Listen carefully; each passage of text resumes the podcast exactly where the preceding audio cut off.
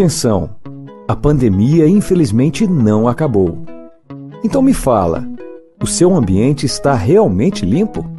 Na dúvida, contrate um profissional qualificado. Nós, da Volpe Terceirização, trabalhamos com produtos à base de quaternário de amônio de quinta geração, substância que combate o vírus da Covid. Não espere o pior acontecer. Contrate hoje mesmo a Volpe Terceirização serviços terceirizados que superam expectativas.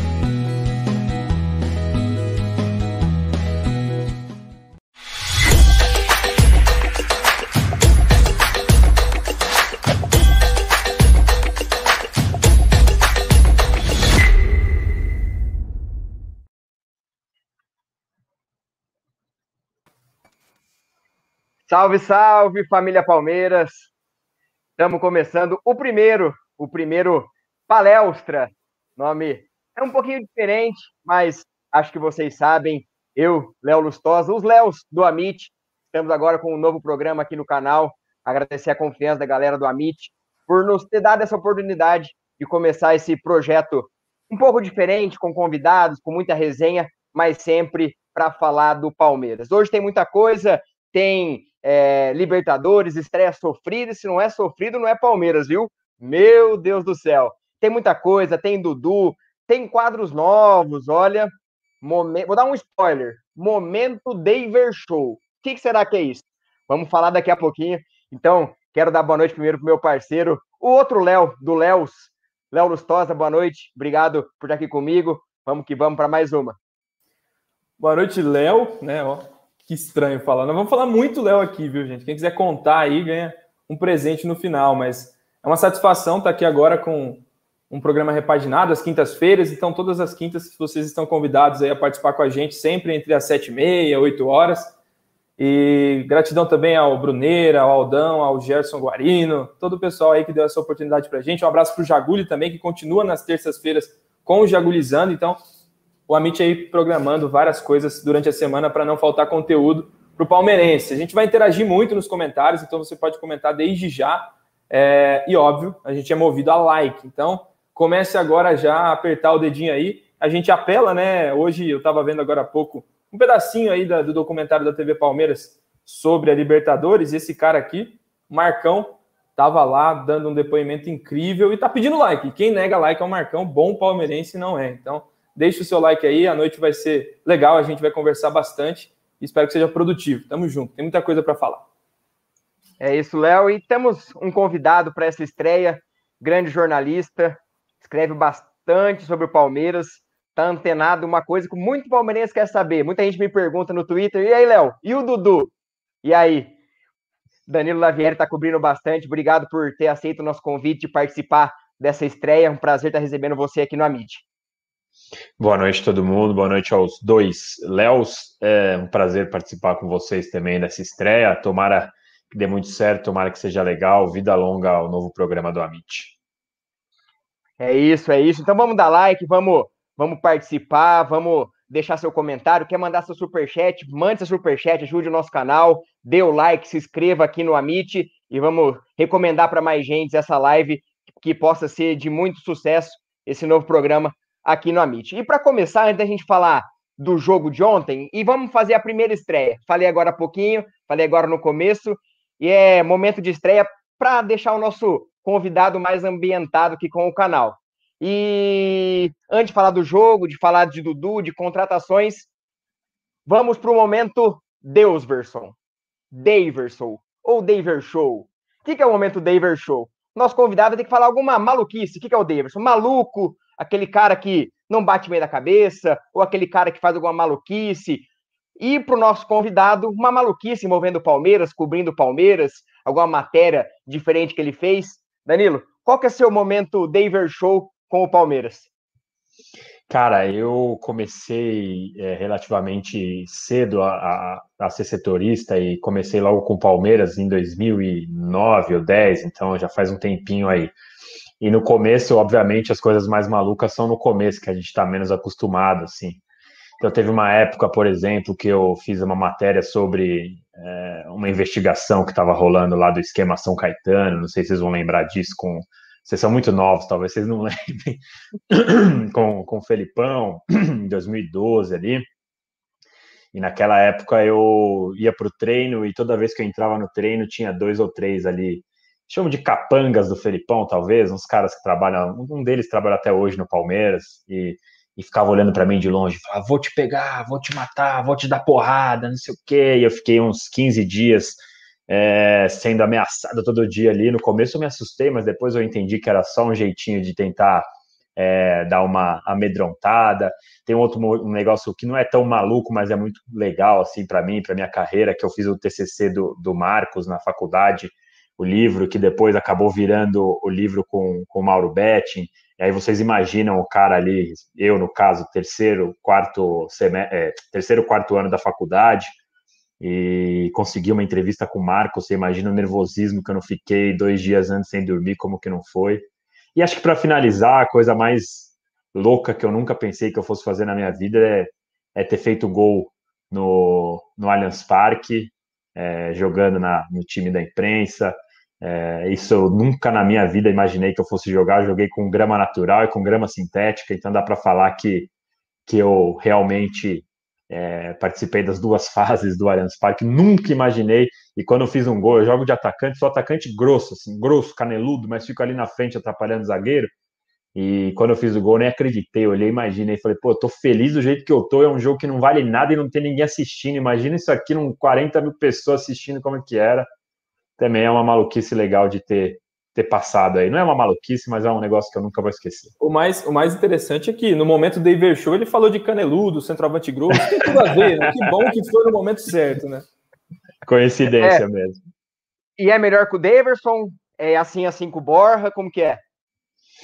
Cara, eu acho que eu sou mais parecido com o Borja, porque eu, eu, o Davidson ainda se mexe, pula, corre, né? Eu sou mais. Eu dou meus piques ali, é um pique e depois morri. Eu tenho que a bola chegar, eu faço aquele aquela corrida ali de dentro da área para o facão ali no, na, na, marca de pênalti, se a bola passar ali, eu tenho chance. Tirando isso, é muito difícil que eu consiga fazer alguma coisa. Mas pode confiar no meu fora de matador aí. Se tiver algum joguinho que vocês quiserem me convidar quando acabar a pandemia, pode contar comigo. Esse foi o momento Daver Show. Daqui a pouquinho tem mais momentos. Tem momento passapano, momento fogueira. No decorrer da live vocês vão entender como vai funcionar esse novo programa, programa o Palestra. Mas vamos falar do jogo importante, jogo de ontem, um jogo sofrido. 2 a 0 até os 62 minutos, tranquilinho, tudo dando certo. Eis que vem a expulsão do Alain Periur e complica tudo. Primeiro vamos falar um pouquinho da do pré-expulsão. É, como que a gente viu o jogo pré-expulsão, um estilo novo de jogo, três zagueiros, com o Gomes fazendo volante, o Patrick de Paula fazendo o armador, muita movimentação, e foi muito interessante de ver esse novo modelo e hoje gerou muita discussão. É, ah, três zagueiros é defensivo. E até fui pesquisar, grandes times da Europa hoje jogam com três zagueiros. Chelsea, Barcelona, Real Madrid, é, Atalanta, por dois anos seguidos, melhor ataque. O Abel até mesmo falou que olhem para frente, não olhem para trás. Danilo, é, perguntar, como que você viu o jogo até a expulsão, o, os novos métodos do, do Abel Ferreira, essa nova metodologia que ele tenta aplicar, a gente até fala, Antigamente era o Palmeiras com o Abel. Agora ele está tentando fazer o Palmeiras do Abel. É, eu, eu nesse negócio de, de ser defensivo ofensivo, não importa se você está no 3-5-2, 4-4-2, 4-3-3, pode ser defensivo ofensivo independentemente do esquema. É, com três zagueiros dá para ser ofensivo, especialmente se você coloca dois alas. Eu acho que no esquema de ontem, o Palmeiras é, começou, o Gustavo Gomes, como você falou, tendo um pouco mais de liberdade ali para poder sair e tudo. O que eu senti falta, eu senti falta de apoio das alas mesmo, porque num 3-5-2 você consegue liberar bastante os, os caras passando pelo lado, né?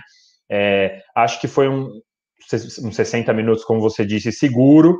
É, Rafael Veiga também jogando um pouco melhor do que a gente é, tem, tem acostumado, especialmente com a bola no pé. Claro, ele foi muito bem contra o Flamengo, mas é sempre aquele aquele cara ali que a gente não sabe exatamente o que esperar, mas ontem estava bem. É, Luiz Adriano estava saindo bastante da área para buscar bola, já até característica dele, mas nesse esquema do jeito que foi montado ontem, o Rony estava aparecendo bastante ali no costado, sei lá se essa é a expressão mais, mais certa para se utilizar, mas quando o Luiz Adriano subia, o Rony sempre estava ali aparecendo, enchendo o saco dos, dos zagueiros do, do Universitário. É, acho que foram 60 minutos bons, não foram nem maravilhosos, mas não foram ruins, foram bons. É, Palmeiras podia ter aproveitado para fazer mais gols até, sofreu pouco, então foram 60 minutos bons. É, acho que essa questão do esquema é questão de tempo mesmo, não adianta. O Palmeiras é, vai ter que treinar, e aí tem todas essas coisas que a gente nem precisa repetir aqui de calendário, pandemia e tudo mais isso. Mas eu, particularmente, gostei, não vejo tanto problema em armar o time no 3-5-2. Acho que, que o Palmeiras tem capacidade para isso, de, de jogadores para isso. Acho que com o tempo vai se ajeitar melhor. Só isso mesmo. A única coisa que eu senti falta, talvez até pela ausência do Vinha, que é um lateral que apoia muito. É, acho que, que faltou um pouco de apoio pela, pelos lados, porque o 3-5-2 te permite bastante isso. Isso nos 60 minutos, né? Depois dos 60 minutos, acho que aí dá para mudar um pouco o tom do que a gente pode analisar do jogo. É, os primeiros 60 minutos o Palmeiras conseguiu dominar bem o jogo, é, criar alternativas. O Luan, que é muito contestado, foi muito importante. O lançamento do segundo gol, por exemplo, é um exemplo é, muito forte da importância que o Abel Ferreira vê no jogo dele, mas ele erra e essa constância de erros acaba criando essa, essa birra, entre aspas, da torcida com o Luan nesses momentos decisivos. E você, Léo, como você viu o jogo, esse novo modelo do Abel? A gente até falava que é, era tempo para ele começar a implementar isso e tentou em dois jogos do Paulista, com um time totalmente alternativo, e agora com o time titular, ele colocou o time com o que tinha de melhor. Sem Vinha, por exemplo, Gabriel Menino, mas com o que tinha de melhor para o momento. Bom, Léo, eu vou colocar até um comentário aqui do Marcos Palmeirense. Ele fala que particularmente gostou dos três zagueiros e não fossem as falhas individuais, não haveria tantas críticas. O jogo tomou outro rumo, mas vamos falar desse começo. Eu estava conversando no pré-jogo, eu mandei a escalação, naquela né? hora, aquela hora final ali, 8 horas da noite, todo mundo manda escalação, você recebe 80 vezes no mesmo grupo, mas está lá. É, eu mandei para um amigo meu, o Tylon, um abraço para ele, inclusive. Falei, ó, ele adotou os três zagueiros que ele adotou nos jogos anteriores do Paulista, né, contra o São Paulo e contra o Botafogo. Não tinha jogado com o time titular assim ainda. Achei ousado, falei para ele. Ele falou: na prática, não vai fazer tanta diferença. O Palmeiras já usa uma saída com três há um bom tempo. Desde que o Abel chegou, o lateral faz essa função. A única diferença, e aí eu quero até tentar ser bastante simples para que eu também possa explicar, porque eu não sou esperto nisso, nem tanto, mas também para que a galera absorva, porque você colocar um lateral ali para sair do lado direito, onde o Luan atuou, por exemplo, era o Gabriel Menino por vezes, já foi até o Marcos Rocha, você faz com que alguém fora daquela posição tenha que assumi-la para depois compor uma linha é, em outra esfera, né, com quatro atrás. Com três zagueiros, acaba sendo um jogo ainda mais intuitivo. Os jogadores são daquelas posições, né, os três zagueiros no caso, e eles sabem a movimentação. Então, torna o jogo mais simples. Acho, e concordo com o Danilo também, é, o problema do Palmeiras, né, teve problemas, né, não foi um jogo perfeito, como falou nos 60 minutos iniciais, foram as opções de ala. Né, com todo respeito ao Vitor Luiz, eu acho que ele não cumpre bem essa função. Até falei com o Léo, para mim o Scarpa seria o da posição, mas não tinha o meia reserva. Né? O Scarpa poderia ser muito mais útil, inclusive entrou e cruzou aquela bola que foi na cabeça do Renan. Né? O Scarpa tem mais talento técnico mesmo do que o Vitor Luiz. Então, o primeiro tempo, nessa parte, até os 20 ali da segunda etapa, eu acho que o Palmeiras cumpriu bem como o primeiro jogo do time titular com essa configuração. Vou frisar isso. Ah, passa pano. Dane-se, dane-se primeiro jogo da equipe titular dessa maneira. Acho, e aí tem as valências que eu vi pelo meio. Palmeiras, já que não construía pelo lado, no meio, cara, o Danilo, por momentos, soltando ali no meio-campo. Um passe do Marcos Rocha, inclusive, ele quase faz um golaço, a bola passou no pé da trave do goleiro. Então, o Palmeiras no primeiro tempo foi diferente. Eu acho que o Abel deu sinais nas coletivas anteriores de que ele poderia fazer algo do tipo. E quando ele fala que o Rony, por dentro, é algo a se pensar, e ele falou isso depois das decisões, ele já estava dando a cara que ele queria o Rony por ali. Era desperdício fazer o Rony jogar no espaço curto. Ele não tem o drible curto. Isso aí a gente já entendeu. Quando ele pega aquelas canelas longas dele lá e vai tentar driblar um, você já vê que ele está olhando para o chão e vai se perder por ali. Dando profundidade para o time, trocando de posição por vezes com o Luiz Adriano, o Palmeiras criou situações. O Veiga apareceu naquele gol também, nessa movimentação do Luiz, e o Rony caindo até para a ponta. Então, é versátil demais. Quero ver como ele vai encaixar isso com o Verón e o Wesley, quando tiverem 100% à disposição. Mas assim, nos 60 minutos, o Palmeiras foi bem, ponto.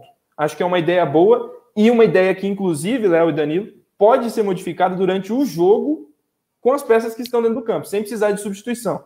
Porque aí você consegue aprimorar ainda mais é, esse repertório que foi tanto cobrado do Abel na última temporada. É, essa questão de, de variar bastante, e até o Abel fala muito em entrevistas que ele gosta bastante do, do jogador que faz duas funções, né? O, o dois em um, que ele brinca, brincou nas coletivas, o shampoo e condicionador no mesmo, né? Ele gosta bastante, por exemplo, Danilo Barbosa, nessa função que o Gomes fez ontem, por exemplo, sendo um zagueiro da sobra e também fazendo a questão do volante, pode acontecer isso.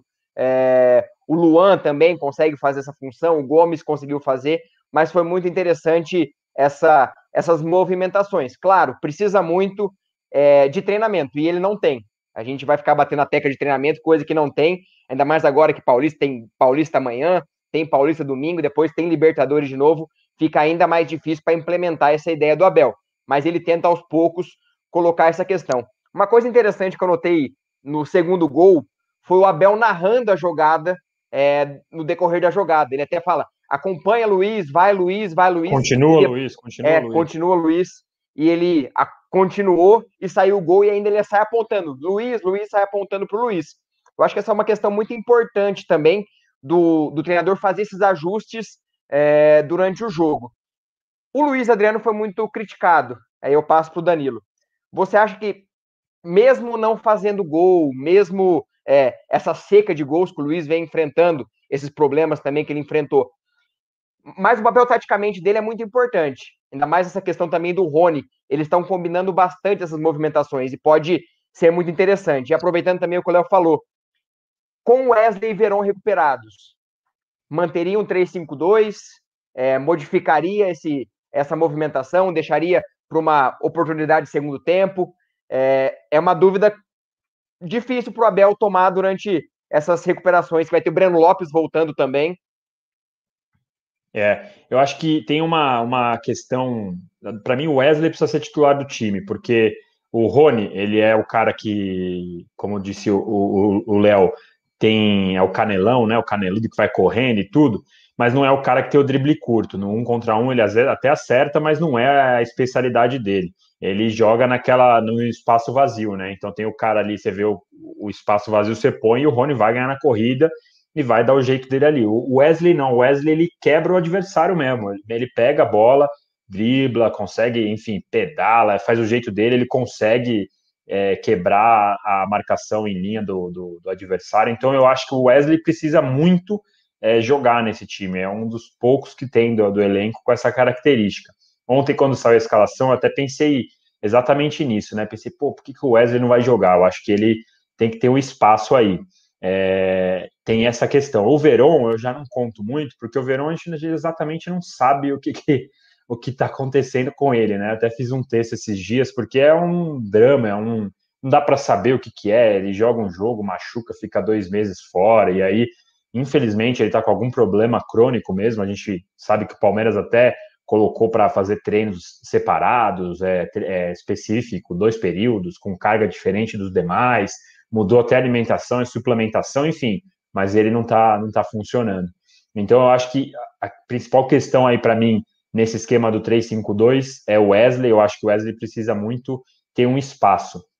E aí a questão é como você vai achar esse espaço. O Luiz Adriano também é um jogador que tem várias vezes problemas físicos, não consegue fazer uma sequência de jogos muito grande. Então, acho que uma hora ou outra vai acabar, mesmo no 3-5-2, dá para fazer um esquema aí com o Rony tentando fazer esse papel do Luiz Adriano e tudo mais. Quanto ao Luiz Adriano especificamente, eu acho que ele faz uma, um papel que poucos jogadores no futebol brasileiro é, fazem, não é nem só no Palmeiras. É um camisa 9 que sabe fazer. Eu até vi aqui um comentário que agora me fugiu aqui. Deixa eu ver se eu. Aqui. André, André Kluck ou Kluck, não sei como que é. Esse aí mesmo. Luiz Adriano parece pedreiro, só faz parede que ele realmente faz parede muito tempo, e, e, e, essa parede, a questão é que quando ele faz essa parede, ele precisa ter o entrosamento com os caras para passar. Porque o cara que sabe fazer essa parede bonita, assim, jeito certinho, e o cara passa, é matador demais, assim. É, a, a, questão é, é, a questão é que precisa ter entrosamento. Não adianta ele ficar lá fazendo a parede e ninguém passar e não ter nenhuma. E aí ele vai ficar meia hora com os, ambrão, com os, os bração abertos lá e não vai adiantar nada. Eu, eu acho assim, o Luiz Adriano um jogador diferente pra caramba. É, mas aí é o que eu falei até no começo da, da live aqui. Ele ontem, por vezes, saía muito da área. E aí ele não é o cara que vai pegar e vai driblar o time inteiro e vai conseguir. Ele precisa fazer esse pivô e estar tá próximo ali da área para se aproximar, ou fazer o facão como ele fez no gol do Rafael Veiga, que ele mete dois zagueiros e faz o Rafael Veiga aproveitar esse espaço vazio. É, eu acho que ele é um jogador que merece sim ter o espaço, mas naturalmente, por conta da questão física dele, ele vai ter que sair muitas vezes, então acho que acaba podendo rodar bastante. E só uma última em relação a esse treino que vocês falaram, acho que o Palmeiras jogou com time B contra o São Paulo e com time C contra o Botafogo, se a gente pudesse falar assim. Então, nesse período, o Abel pôde sim treinar, e eu acho que é importantíssimo bater nessa tecla e que o Palmeiras continue fazendo isso. Então, amanhã joga contra o Guarani de novo com time C, se possível, é, para poder treinar e focar no que é o principal é, da, da, da, temporada mesmo, que é Libertadores, Brasileirão, Copa do Brasil. Paulista precisa ser encarado como uma pré-temporada, e aí é importante demais que a torcida entenda isso e pare de usar os jogos do Paulista como régua. Outro dia, pô, o Palmeiras não faz gol desde não sei quando, mas, pô, contra o São Paulo jogou com o time B, tomou de 1 a 0 tudo bem, não pode perder clássico tudo mais, mas o São Paulo com força máxima, tendo poupado o time inteiro para jogar contra o Palmeiras. Depois, contra o Botafogo, deu chance para um monte de moleque, alguns que 90% da torcida nem conhecia. Então, assim, é, tem que ter calma, tem que. Vamos lá, não é passar pano, não é também fechar os olhos, porque obviamente tem coisas para melhorar, mas tem que ter um meio termo aí. Tá muito extremo essas coisas assim. Hoje, hoje em dia, ou você odeia o time, você. Calma, dá para ter um meio, meio termo aí. É, a gente sempre falou, ah, usa o Paulista de pré-temporada para molecada. Agora que tá fazendo Agora... isso, é cobrança, é a roda. Essa questão da, da parede, até que foi falado bastante, é gol do Fluminense, gol do Fred. É...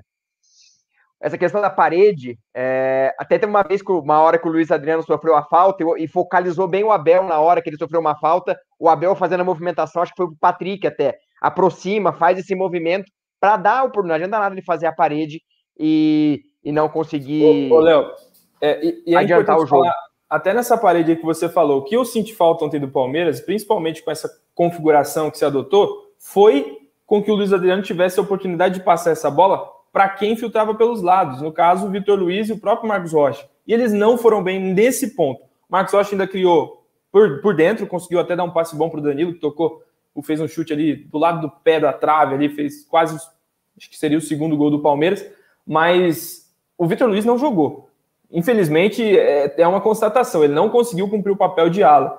E acho que o Vinha pode ser muito útil nesse, nesse ponto. A gente tem que ver ainda o que o Abel vai fazer com o Gabriel Menino, se vai tirar o Patrick do time, se vai usar no lugar do Marcos Rocha, que ele gosta do Marcos Rocha. Então, é, são problemas e dores de cabeça aí. E acho que sobre o Luiz Adriano, entendo que ele tem o diferencial de um centroavante que o Brasil hoje sente falta, mas ele não voltou bem depois daquela crise que ele teve, obviamente polêmica aí, questão do, da doença, foi para o mercado, atropelou não sei quem, difícil.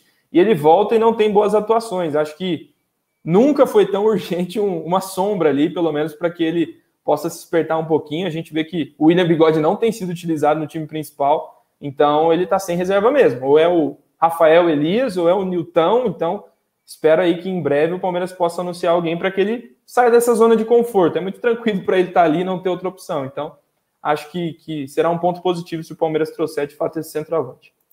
É, e o Palmeiras está tentando táticas, vendo daqui a pouquinho a gente vai falar de mercado da bola um pouquinho mais. E agora, o momento onde é, o, a vaca foi pro brejo quase. 62 minutos, Alain Imperior faz uma segunda falta boba. A primeira falta eu contesto se for para cartão. Acho que não foi para cartão, mas um zagueiro com a experiência de Europa que ele tem, sabendo que tem cartão, não pode fazer a segunda falta, puxar o adversário e, e ser expulso. No momento que ele fez a falta, já percebeu que ele tinha feito. É, não tinha feito a coisa certa e acabou comprometendo todo o jogo. E aí a gente entra nas expulsões. Palmeiras teve a quarta expulsão no ano. Alain Pereur, Vinha, o Everton e qual foi o outro que eu não vou lembrar agora de cabeça? É o Everton, Vinha, Imperiur. O. Não. Agora eu pensei que tinha lembrado do Kusevich, mas na verdade o Kusevich machucou, não foi expulso. É, eu vou, vou lembrar já daqui a pouquinho essas expulsões, mas o Palmeiras está com um emocional muito fraco. E Será que é por conta do Abel, da pressão do Abel? O Abel está muito enérgico dentro do campo? Ou é mesmo uma pressão interna dos jogadores? É, O Luan foi expulso contra o Grêmio, verdade, na final. É, foi o único jogo onde o Palmeiras teve um expulso e não sofreu gol. Contra o São Bento, o Everton foi expulso três minutos depois, é, teve o gol. Contra o Defesa e Justiça, o Palmeiras tomou gol também. E ontem, Palmeiras logo depois é, tomou dois gols. É, e esse emocional, Danilo? Será que tem um pouco a ver com o Abel? Essa questão do Abel um pouco mais enérgico do que o normal, sendo é, tomando mais cartões que o normal? Ou é, são jogadores mesmo que estão entrando muito pilhados, estão muito enérgicos dentro do, dentro do jogo e está causando esses momentos comprometedores para o time do Palmeiras nesses jogos em questão, e principalmente momentos decisivos, né? Luan, é, Imperiur, momento decisivo é uma Libertadores, quer queira, quer não, é um momento decisivo, e também o, o, o Vinha na, na Supercopa, na Recopa, é, corrigindo. É, é, é difícil é, cravar qual é a questão que, que abala o psicológico do Palmeiras. Tem um monte de coisa que pode estar tá na roda aí. A única coisa é que é fato que o Palmeiras tem algumas instabilidades, tem alguns problemas é, nesse aspecto é, de nervos mesmo, que está grave. E eu acho isso é, engraçado, porque o Abel Ferreira, desde que ele chegou, ele sempre bate na tecla disso, que é uma das coisas, a da coisa mais importante do jogador é estar tá com a cabeça boa, que o, o, mental é muito importante, porque tudo começa aqui, a ordem que você passa para o pé começa daqui e tudo mais. Então eu acho que, que isso é, é relevante. O Abel, com certeza, ele está de olho nisso. Pode ser um pouco de influência do Abel por conta da, do nervosismo dele na beira do campo, pode ser, não sei. Não tem como cravar é, é, sem viver lá com os caras o tempo inteiro, por mais que a gente pegue informação, sempre tem teses, teorias, é muito difícil eu chegar aqui para você e falar, olha, é isso. Fato é que o Palmeiras é, tem, tem alguns brancos, digamos assim, algumas coisas assim que não podem acontecer. Ontem mesmo, depois de ter tomado o primeiro gol, é aquela hora de cozinhar o jogo, acalmar, baixar. Isso, assim, não é só o mental de ficar louco, paranoico ou nervoso, é também o de na hora de perceber, pô, tomamos um gol, estamos com um a menos, mas, pô, vamos pôr a bola no chão, calma e tal. É, é um pouco disso também, de, desse lado mental. É, eu até fiz o, o post on, no post de ontem da análise do jogo no, no, na minha coluna lá do UOL, era ter que correr para o divã, porque eu acho que isso realmente faz muita diferença. É, contra o Defensa e Justiça também, teve uma oscilada, você percebe o time nervoso, do nada a bola parece que começa a queimar no pé. É, enfim, eu não consigo é, cravar para você o que é, eu sei que tem alguma coisa no ar que o Abel precisa certamente resolver, porque é muito, muito perigoso esse tipo de oscilação, especialmente em jogos assim. Você vê, o Universitário do Peru, para mim, é candidatíssimo a ser o lanterna do grupo. É, Palmeiras ontem estava perdendo pontos é, essenciais até os 94 com o gol do Renan com ainda mais com o Independente Del Valle e o Defensa e Justiça empatando, ou seja, era uma, é, uma oportunidade de ouro para o Palmeiras fazer três contra os adversários fazendo só um. É, e aí, por sorte, o Palmeiras fez aquele gol, porque assim, o empate seria péssimo. É, Palmeiras, mais uma vez, jogou bem os 60 minutos, depois caiu muito, e o empate seria muito ruim. E aí, lógico, tem o lado de até hoje, em alguns grupos, eu conversei com, algum, com algumas pessoas sobre isso, e o, o negócio era, por que a gente não pode comemorar o gol aos 94 com o gol? Eu falei, não, não é que não pode. Pode comemorar o gol aos 94. Pô, tem que mandar o secador, xingar na janela, pode fazer o que quiser. Mas não é por causa disso que você não vai analisar e pensar, pô, precisa melhorar nisso, precisa melhorar aquilo, tem que mudar tal coisa. A questão não é 880, você pode comemorar a vitória e reconhecer que tem coisas para melhorar. Então, acho que isso, ontem o Palmeiras precisa pensar nisso, porque é, por mais difícil que seja Libertadores e tudo mais, é, e não poderia perder pontos contra o Universitário e por ao, pelo gol aos 94 é, conseguiu. Eu acho que o Abel ontem nas substituições ele na hora que ele tirou o Luiz Adriano e Veiga ao mesmo tempo, o time ficou meio estéreo ali. Eu falei, pô, e aí depois ele começou, pôs o Gustavo Scarpa, enfim, ficou estranho. Acho que na hora do Imperiur ter sido expulso, talvez uma das alternativas fosse não voltar para o 3-5-2, você podia manter de novo ali no, no 4-4-2, aí obviamente escolhe um dos setores para ficar com um a menos, né, por causa da expulsão, mas conseguiria fazer uma solução sem precisar necessariamente manter o 3-5-2. É, mas enfim, ganhou, tem que comemorar, tem que vibrar, tem que mandar o secador para qualquer lugar que você quiser, mas isso não impede a gente de, de reconhecer que precisa é, melhorar em alguns aspectos. E tem uma questão que o Palmeiras sempre foi taxado até ano passado de ser um time que pipocava em momento decisivo. E aí era um time de pontos corridos, onde não tinha muitas decisões, e o Palmeiras conseguia conciliar bem. E aí vem, é, ganha o Paulista, mesmo com um mental, entre aspas, um pouco fraco. Aquele pênalti do Gustavo Gomes no último minuto é reflexo de um time nervoso. E vem o Abel, uma das primeiras atitudes é colocar uma psicóloga dentro do vestiário.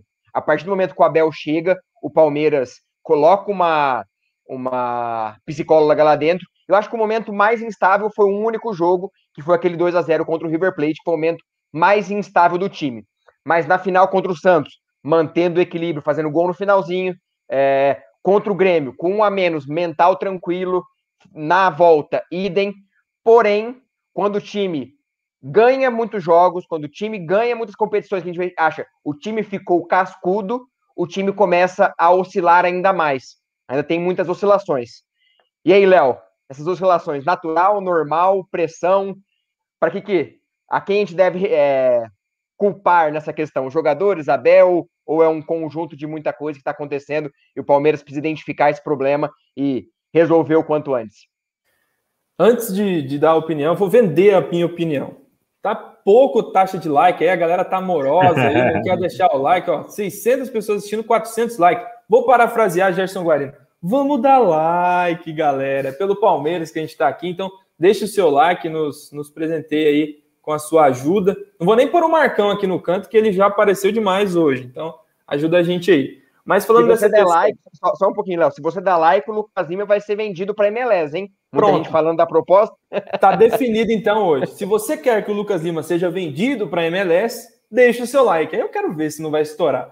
Mas continuando agora com a opinião sobre essa parte psicológica. A gente gosta de terceirizar muita coisa, né? O torcedor do palmeirense ele é esperto demais nessa questão. Ah, o corredor zicou o Palmeiras. Ah, o mosaico de não sei quem não, mas o mosaico, o mosaico dá uma zicadinha mesmo, hein? Não, pelo amor de Deus.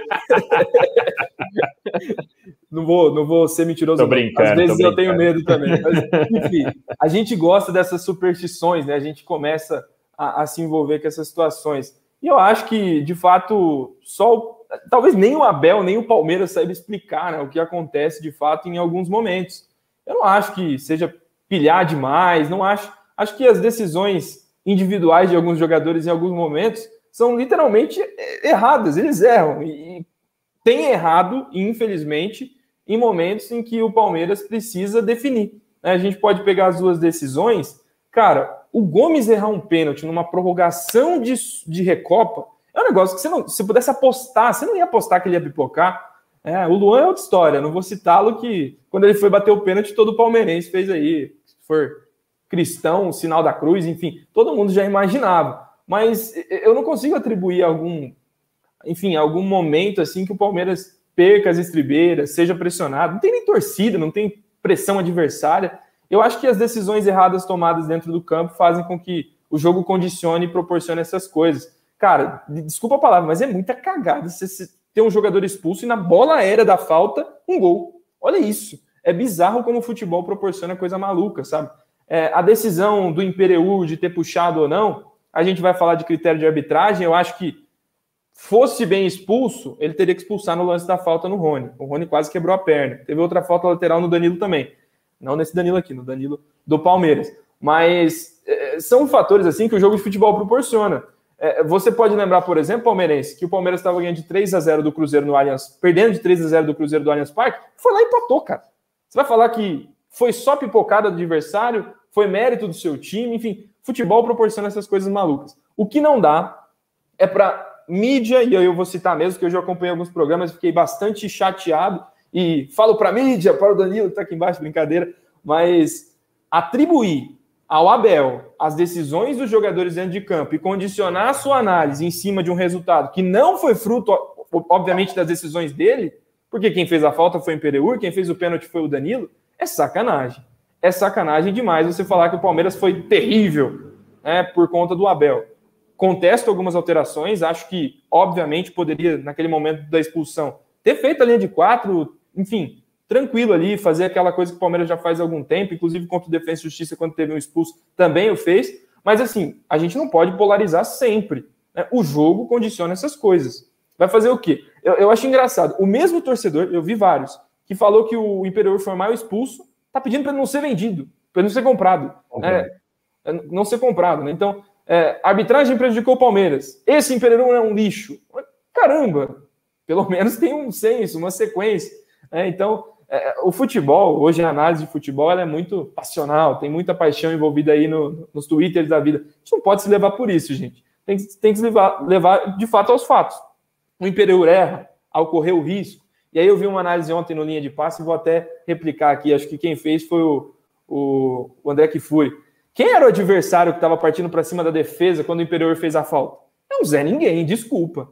Ele não precisava, não era o Messi para ele dar uma puxada ali. Ele não precisava correr esse risco. O Palmeiras estava com dois à frente. Então, assim, erros que o jogador próprio tem que assumir, e ele fez isso, né?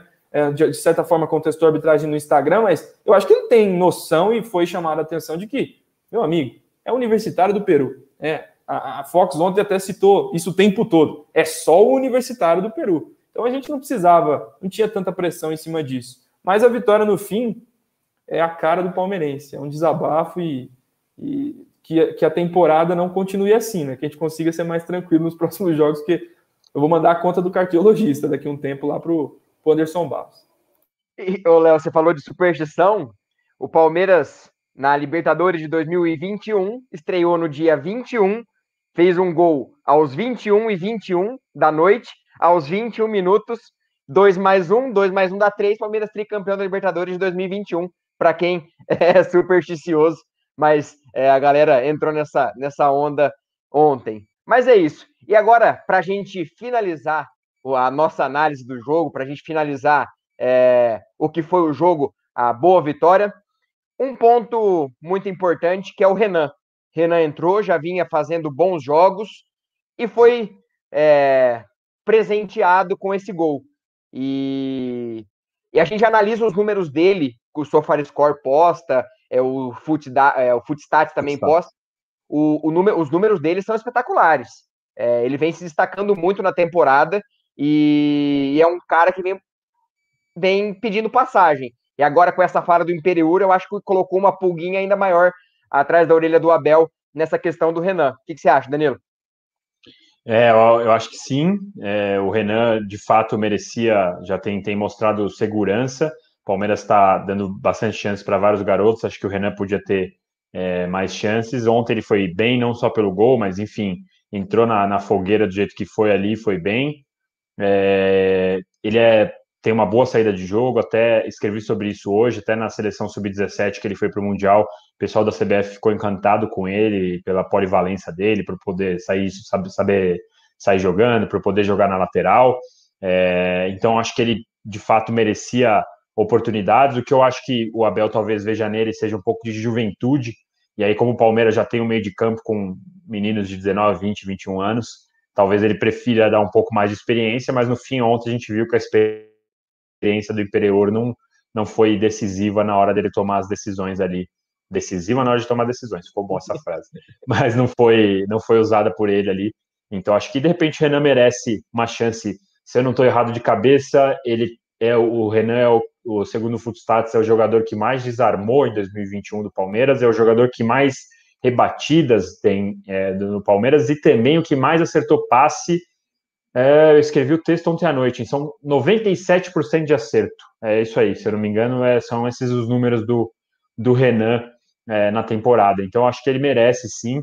É, até conversei com o pessoal do Palmeiras de ontem para hoje, da diretoria, para saber como estava a compra do Imperiur. O pessoal falou que a compra dele ela é facilitada por ser um valor baixo, é, gira aí entre 750 mil euros e 1 milhão, que não é exatamente um valor alto, mas ao mesmo tempo, para um time que tem gastado é, dinheiro a, a conta gotas, né? Gastado bem pouco e devagar e analisando muito. Então, o Palmeiras ainda está conversando com o Hellas Verona lá da Itália para saber se vai comprar ou não. Lembrando que além do Renan ainda tem o Henry, Henry, não sei qual é o jeito certo, o sotaque, o, o, o jeito certo de falar o nome dele, mas ele também é um jovem promissor. Inclusive estava na fila antes do, do Renan e acabou tendo problema é, de, de lesão e o Renan passou na frente nessa fila. Mas também é mais uma opção aí da categoria de base que foi muito bem e, e provavelmente aí nos próximos, nos próximos jogos possa ter de novo uma oportunidade. É, e também tem o Vanderlan que está surgindo também, que se pegar uma cancha boa no Paulista, pode ser uma boa opção para essa função de, de, zagueiro pelo lado esquerdo, fazendo é, também lateral. Eu até acho engraçado falando do Renan, até uma discussão de grupo de WhatsApp, um, a gente falando ah, quem era melhor, se era se tinha que trazer Kahneman, porque o Luan falhava. Eu falei assim: ah, o Abel gosta de um zagueiro muito construtor. E o, por exemplo, Gomes e Kahneman juntos são dois jogadores rebatedores que não criariam muitas oportunidades para o Palmeiras e fui achincalhado. Zagueiro tem que tem que zagueirar, zagueiro não tem que construir bola. É, então, é, é, mas hoje o Abel pensa que o zagueiro, sim, principalmente Luan e Renan dos dois lados, ou Imperiur, tem uma boa saída de bola e isso facilita o jogo. Ô, Léo, superchat que eu perdi aqui, do Valdeci Almeida, obrigado, Valdeci. Dois troféus que o Palmeiras perdeu, culpa única dos jogadores Valdeci de Uberaba, Minas Gerais. Obrigado pelo apoio. Obrigado, Valdeci. É isso, o Palmeiras falhou duas vezes. É, primeiro, em dois pênaltis, né? Duas decisões é, ruins, decisão de pênaltis contra o Flamengo e aquele pênalti mal batido pelo Gomes na prorrogação, que depois também o Palmeiras errou muitos pênaltis na decisão dos pênaltis. E vamos pro, pro último pitaco do jogo. É aquele momento agora. Muita gente chamava a gente de passapano, então a gente tem o momento passapano do palestra. E o que, que é o momento passapano? é aquele momento onde um jogador não vai bem ou o treinador não vai bem e a gente passa aquele paninho para ele. Tem crédito. Léo, quem, quem é o seu jogador ou o treinador no momento passa pano para você hoje? Olha, eu vou passar um pano para o Esteves, estou brincando. É, já vai acabar o mundo aí no chat, que maravilha. Mas eu, eu vou passar um pano para o Danilo, não o Barbosa, o Danilo mesmo, o garoto que foi como titular, fez o gol que abriu o placar e apesar do pênalti, fez nos 60 minutos iniciais, para mim, uma das melhores partidas dele pelo Palmeiras. Conseguiu desarmar, combater e criar, uma coisa que a gente não tinha visto tanto assim no futebol dele. Ele fez um gol na fase é, na, na, Libertadores passada, é verdade, mas é, nessa temporada às vezes ele ficava muito preso para dar essa liberdade para o segundo volante. Com os três zagueiros, esse esquema horrível que a, muitas pessoas pintou aí, ele conseguiu ter essa liberdade e ele é extremamente preciso no passe mostrou-se preciso também não só na bola longa, no passe curto, no 1-2, conseguiu contribuir muito. Então, apesar do pênalti, que foi um pênalti besta, não tem por que ficar com aquela mão lá em cima, né, Danilo? Mas eu vi, vi também mérito no adversário, que deu um tranco nele, só devagarzinho assim, e a mão direto na bola. Então, meu pano hoje, passado total para o Danilo aí, é, que apesar do pênalti, fez o gol da vitória. Da vitória não, o gol que abriu o placar. É, passa pano do Léo para o Danilo. E o Danilo Lavieri, que não é o Danilo do Palmeiras, agora tem dois, Danilo Barbosa, Danilo, é, agora estão chamando de Dan, Danilo Platinado. Ô, Oi. Só antes do Danilo, para a galera colocar aí no chat para quem vocês passam pano na atuação de ontem. Pode ser para o Abel, pode ser para qualquer jogador. E o seu, Danilo? Para quem você passa aquele pano? Não foi tão bem, mas tem crédito, merece uma passadinha de pano. Olha, é, Ontem até a pessoa que eu vou passar pano, ontem ela não foi tão mal, na verdade ela foi bem, só que ela tem sido, essa pessoa tem sido bastante perseguida, vocês já sabem quem eu estou falando, e eu mesmo já escrevi sobre isso, é, eu dei o nome de risco Luan para essa, essa questão, porque o Luan é um jogador que 90% das partidas ele vai bem, é, não compromete, e ele sabe sair construindo, sabe sair é, jogando para o lado, ou se precisar bola longa, ele acerta umas bolas longas também, tem um bom tempo de bola. Mas a questão é que ele erra em momentos decisivos, ele erra em momentos que ficam marcados é, na cabeça do torcedor. É, mas, apesar disso, ele está longe de ser um jogador péssimo, ruim, que precisa sair pela porta dos fundos e tal. Então, acho que dá para passar um pano para ele nesse sentido mais uma vez, não é nem 8 nem 80. Eu mesmo já critiquei, já fiz críticas ao Luan. Ele foi muito mal na expulsão contra o, o, o, Grêmio, na cotovelada que ele deu no Diego Souza, contra o Flamengo, mais do que o pênalti que ele errou na Supercopa. Acho que o problema foi o primeiro gol, que ele saiu muito displicente, deu um passe ali, um chute de 2, 3 metros, que o, agora não me lembro quem do Flamengo pegou, acho que foi o Rascaeta que pegou e construiu a jogada que terminou no gol do, do Gabigol. Então, assim, ele tem é, erros em momentos decisivos, mas ontem ele foi bem. É, eu acho que, em geral, dá para passar um, um pano para o Luan.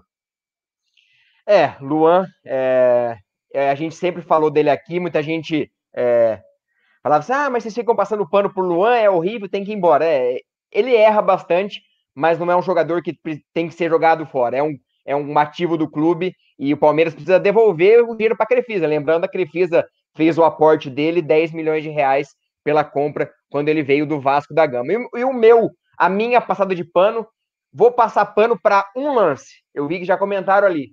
O Everton. Minha Nossa Senhora, o Everton.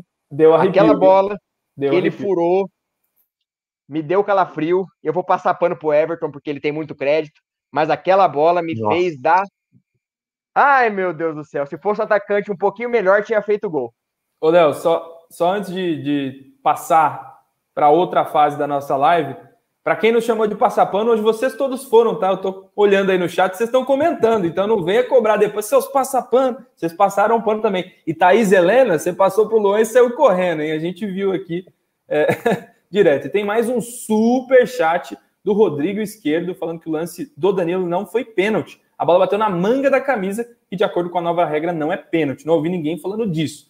Ô, Rodrigo, eu, eu gosto bastante de arbitragem e eu conheço é, essa nova determinação, só que é, aquela, aquela regra tem uma foto que circula na internet que as pessoas confundem. É a manga cavada, é a manga praticamente da regata que se considera para se marcar pênalti ou não. Aqui na altura mesmo no máximo aquela baby look que muita gente usa. Essa manga até o fim daqui, se a bola bater aqui, é pênalti, tá? É pênalti sim, porque já faz parte do bíceps. Então eu pesquisei, inclusive. É, na minha opinião, foi pênalti, respeito sua, sua análise também, mas desde já agradeço aí pelo super chat. A galera pagando aí a breja da noite. Quem quiser aí contribuir, ter destaque aí na tela, obrigado também. E, e um detalhe bom, o Rafael falou: se, se a manga não é não é pênalti, é só jogar de manga longa todo jogo, que nunca vai ser pênalti. Obrigado, Rafael, pelo comentário. E agora vamos para outro quadro. Papuf. Aquele momento, aquela fritada, aquela, aquele momento onde você coloca o convidado na parede. E o convidado está muito dentro dessa, de, desse assunto. Dudu, Danilo Lavieri, na fogueira. Você, se fosse Maurício Gagliotti, não tivesse cabelo, tivesse carequinha, 40 milhões ou o Dudu de volta? Dudu, Dudu. Eu acho que Dudu seria um melhor reforço da janela é, pra, do, do, do, país. Especialmente porque, primeiro, que ele joga muita bola. Segundo, que ele é, como eu falei um pouco do Wesley, ele, ele é um cara que ajuda é, nessa, nessa quebrada de linha, quebrada da zaga adversária. É, terceiro, que ele não ia sentir nenhum peso, nada, ele ia chegar em casa tranquilo, só ia precisar pegar a camisa 7 de volta, que aliás, naquela onda dos 21 que você falou, de um monte de 21, 7 vezes 3 é 21, 7 do Dudu, 3 do possível tri da Libertadores, estou achando que tem alguma coisa aí também. Mas, de fato, se possível, eu traria o Dudu. A questão aí é que o Gagliotti não vai ser nem perguntado, né? Se ele quer os 40 ou se ele quer o Dudu. É simplesmente a decisão do Aldo Rei, Aldo Rail. Aí é decisão só deles. Tem até o dia 15 de maio aí, mais uns 20 dias de novela. É, essa questão eu também vou na onda. Muita gente fala dessa questão de financeira, mas o Dudu é um cara. Eu acho que idolatria não se compra. É, não tem preço uma idolatria. E você entre 40 milhões e um ídolo que pode trazer muita coisa, eu fico com o Dudu. E você, Léo, que está comandando a bagaça, não vai fugir, não. Jamais, eu vou usar até a sua frase. Idolatria não tem preço. Dudu também não, ele é nosso. Então é basicamente tentar convencer os gringos lá. Ó, oh, ele é ruim, vocês estão vencendo o jogo aí sem ele. Cara, leva alguém daqui. Quer, quer trocar? Tem um ponto esquerdo aqui que joga de lateral também. Não vou citar o nome para não expor, mas tem opções, né? Mas eu acho que assim, é, eu até quero perguntar isso para a gente seguir nessa linha do Dudu já. Eu vou dar minha opinião, vou tirar esse foguinho aqui da tela para a gente conseguir falar sério, né? Mas Dudu, Dudu 100 vezes, não tem nem, nem discussão. Acho que o Palmeiras deve trazê-lo de volta se tiver a oportunidade a partir do dia 15 de maio aí, decidindo ou não o, o Aldo Raio, o Aldo Rei. Então, deixa eu ver a galera aqui, quero ver se a galera está comentando. Gente, é para vocês comentar também, ó. Maria Patrícia falando, volta Dudu, é, o Nilson Rodrigues também volta, Dudu. Ninguém quer saber de Pix, viu? Ninguém quer saber do Pix dos gringos. querem a grana, querem o Dudu de volta. Vou tirar esse trem da tela aqui, Léo. Segue aí no baile, que, que eu tenho uma pergunta para fazer para o Lavieri daqui a pouco. É, vamos lá. Essa questão do, do Dudu é muito interessante e gera muita discussão. Eu já vi gente falando que é muito melhor a parte financeira.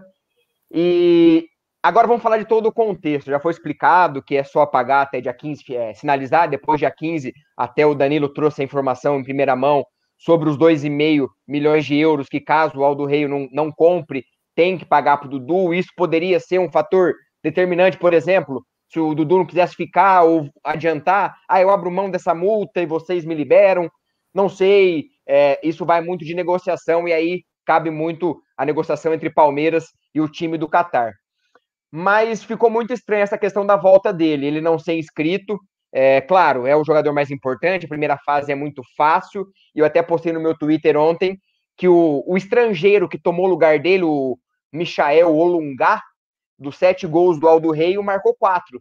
Então ele está muito bem, os quatro estrangeiros estão jogando, e o jogador que tomou a vaga do Dudu por ele não estar tá inscrito também fez gol ontem. Então o Aldo do Raio não está precisando do Dudu. Se quiser mandar ele de volta, pode mandar. Mas a sua visão, Danilo, vendo de perto essa situação, cobrindo é, vários fatores, essa pegou muita gente de surpresa, essa não inscrição dele, essa vinda dele para cá. Ah, será que ele está vindo aqui negociar com o Palmeiras? Será que é só férias? Aí hoje, até uma informação que acho que muita gente aqui também não está sabendo. A namorada do Dudu ficou por aqui no Brasil, né? Você postou essa informação hoje, fiquei, eu fiquei com a pulga atrás da orelha. O que é essa questão da namorada ficar no Brasil? Explica um pouquinho pra gente.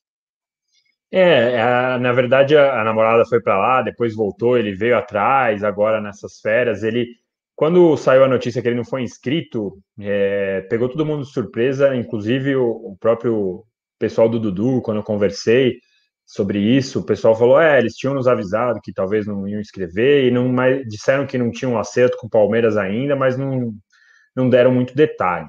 E aí eu achei muito estranho, porque falei, bom, ou das duas uma, né? Ou os caras não vão comprar, ou eles estão aí tentando negociar com o Palmeiras. E aí logo depois comecei a falar com o Palmeiras, o Palmeiras em todo momento falando que não ia abrir mão de nada, nem de prazo, nem de valor, nem de, de enfim, não ia abrir mão de nenhuma questão. É uma situação muito estranha, mas não seria a primeira vez que um time árabe foge dos padrões de negociação que os times brasileiros estão acostumados. É normal que isso aconteça. Você conversa com os dirigentes, de todos os times, todos que já negociaram com times árabes, eles sempre falam que é, os caras somem por um tempo, não respondem, depois respondem é, no momento que ninguém esperava com uma proposta, uma proposta ruim. Até na hora que do, do quando o Palmeiras estava negociando a ida do Dudu por empréstimo, também teve episódios assim que os caras sumiram por dois, três dias, mas na época ali tinha um empresário é, representando, então meio que ele deixava a diretoria a par. É, foi é uma questão muito estranha. Hoje, hoje mesmo eu falei com o pessoal que trabalha com o Dudu, eles ainda têm a expectativa de que o Dudu vai ser comprado sim, até porque o Dudu foi muito bem, ele foi vice-artilheiro, ele foi o, o, líder em assistências na liga, fez a seleção da liga, ele tá bem lá, é, ganhou um prêmio por, por ser um dos. Agora eu esqueci o nome do prêmio, mas é um prêmio de presença em, em treinos online e presenciais, é uma questão dessa, depois eu até preciso ver melhor o, o qual é o nome do prêmio que ele ganhou lá. É, então ele está muito bem adaptado, ele por ele ele ficaria lá. E aí essa questão dos dois e meio, né? Essa foi uma cláusula colocada lá atrás para que todo mundo tivesse certeza que, na verdade, o empréstimo ia ser só uma compra em duas parcelas. A primeira parcela de 7 milhões e a de 6 milhões agora de euros, né, quando vencesse esse empréstimo de um ano. E aí o Dudu falou: não, beleza, já que vai ser assim, então coloca aí 2,5 aí para a gente, é, para eu ter uma segurança, né, para eu não ter que atravessar o mundo e de repente um ano depois voltar. Então eu acho que aí nesse caso é muito seguro para o Dudu e para o próprio Palmeiras, nenhum dos dois vai precisar abrir mão de nada, tá no contrato e acabou. Então, assim, do Rio, você quer ficar com o Dudu? Paga aí os 6 milhões. O Dudu vai falar: você não quer ficar comigo? É 2 milhões e meio de euros. E acabou, me paga. Até porque, se a intenção do Dudu fosse voltar, fosse ao contrário, o Dudu tivesse algo a receber e quisesse uma liberação mais rápida e tal, aí ele poderia falar: olha, me libera aí que eu nem pego esses 2,5. Mas nesse caso, o Dudu aparentemente quer ficar lá. Então, eu acho que não, não vai abrir mão. E, enfim, é uma novela. Eu, se eu tivesse que apostar, eu acho que ali faltando cinco dias, os caras vão falar: Ó, oh, vamos pagar aí. E deposita de um dia para o outro, pague, acabou. É, eu tenho essa impressão, o pessoal do Dudu tem essa impressão, o Palmeiras tem essa impressão. Então, eu acho que é, vai ser só uma novela com um fim demorado, mas que o final vai ser esse daí mesmo. Mas olha, mais uma vez eu te falo: se o Dudu não ficar, é, é um baita reforço, é um reforço assim, nossa senhora, seria ainda mais você pensando do jeito que foi feito, Palmeiras tendo lucrado 7 milhões de euros por empréstimo de um jogador na, na, na, casa dos 30 anos, ele voltando ainda em alto nível. É, deu, lógico, ele vai precisar de um pouquinho mais de adaptação física, porque o Qatar e o Brasil têm diferenças, mas é, assim, vai ser um reforço e tanto para o Palmeiras e com a Abel ainda, vou te dizer que Fico até ansioso para ver esse time aí se o Dudu voltasse. Uma questão, só, só, só, essa questão que o, que o Danilo levantou de, de parte física, uma questão que também me chamou a atenção é que o Palmeiras continuou monitorando a parte física dele. Um, um funcionário do clube, acho que acompanha, não sei se é foi é a pedido dele. É, não sei se verdade, foi, a pedido, foi dele. pedido dele. Foi a pedido dele. Ah, entendi. É... Daqui a pouquinho tem mais informações também de Tati Castelhanos. Eu recebi um aquele argentino maluco do rechaçou. Ah, sim, ele. ele postou uma, uma, informação aqui, algumas coisas a gente já sabia, outras sim. ele postou de uma outra reunião. Daqui a pouquinho a gente fala sobre isso. Mas do Dudu é, é, são muitas questões é, estranhas, vamos dizer assim. A gente acaba não entendendo muito. E uma questão, você falou, esses negócios árabes. O Otero, por exemplo, foi para o Qatar, é para foi pro Al, Alweda, acho que foi o Alweda que ele é foi. É, ficou lá um ano, foi pago 6 milhões de dólares pelo empréstimo e voltou por um ano. E coincidentemente, o empresário do Otero, no caso, é o mesmo do Dudu, que fez o mesmo negócio, vamos dizer assim. Então acaba algumas coincidências, mas a gente joga a Ô, informação Léo. E essa questão, pode falar, Léo, você tá. Não, não, é que criando expectativa, né? O coração até palpita aí, falando de Dudu, você fala o mesmo empresário, o mesmo método de negócio.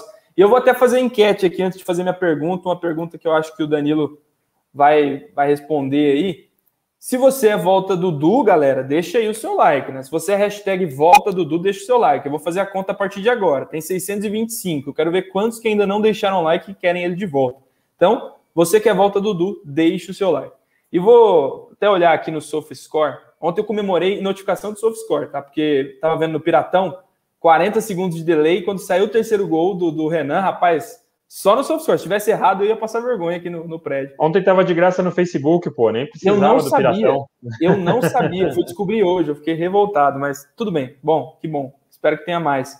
E o Fluminense acabou de empatar com o River. O River é, no Maracanã não conseguiu vencer o Flu. E no River tem um cara que passou perto de vir para o Palmeiras.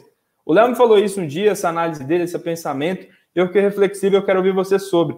Você acha que tem alguma relação, existe alguma relação entre a desistência do Palmeiras por aquela bala que daria para o Borré? A informação do Nicola, por exemplo, é de que o Palmeiras teve a oportunidade de contratá-lo, ele aceitou a proposta do Palmeiras e o Palmeiras recuou. Existe alguma possibilidade dessa recusa da parte do Palmeiras, desse recuo, ter relação com uma possível vinda e comprometimento financeiro de pagamento de salário para o Dudu, Palmeiras pensou em algum momento, caramba, e se as duas bombas vierem para mim, não que sejam ruins, mas ao mesmo tempo, eu vou dar conta de pagar?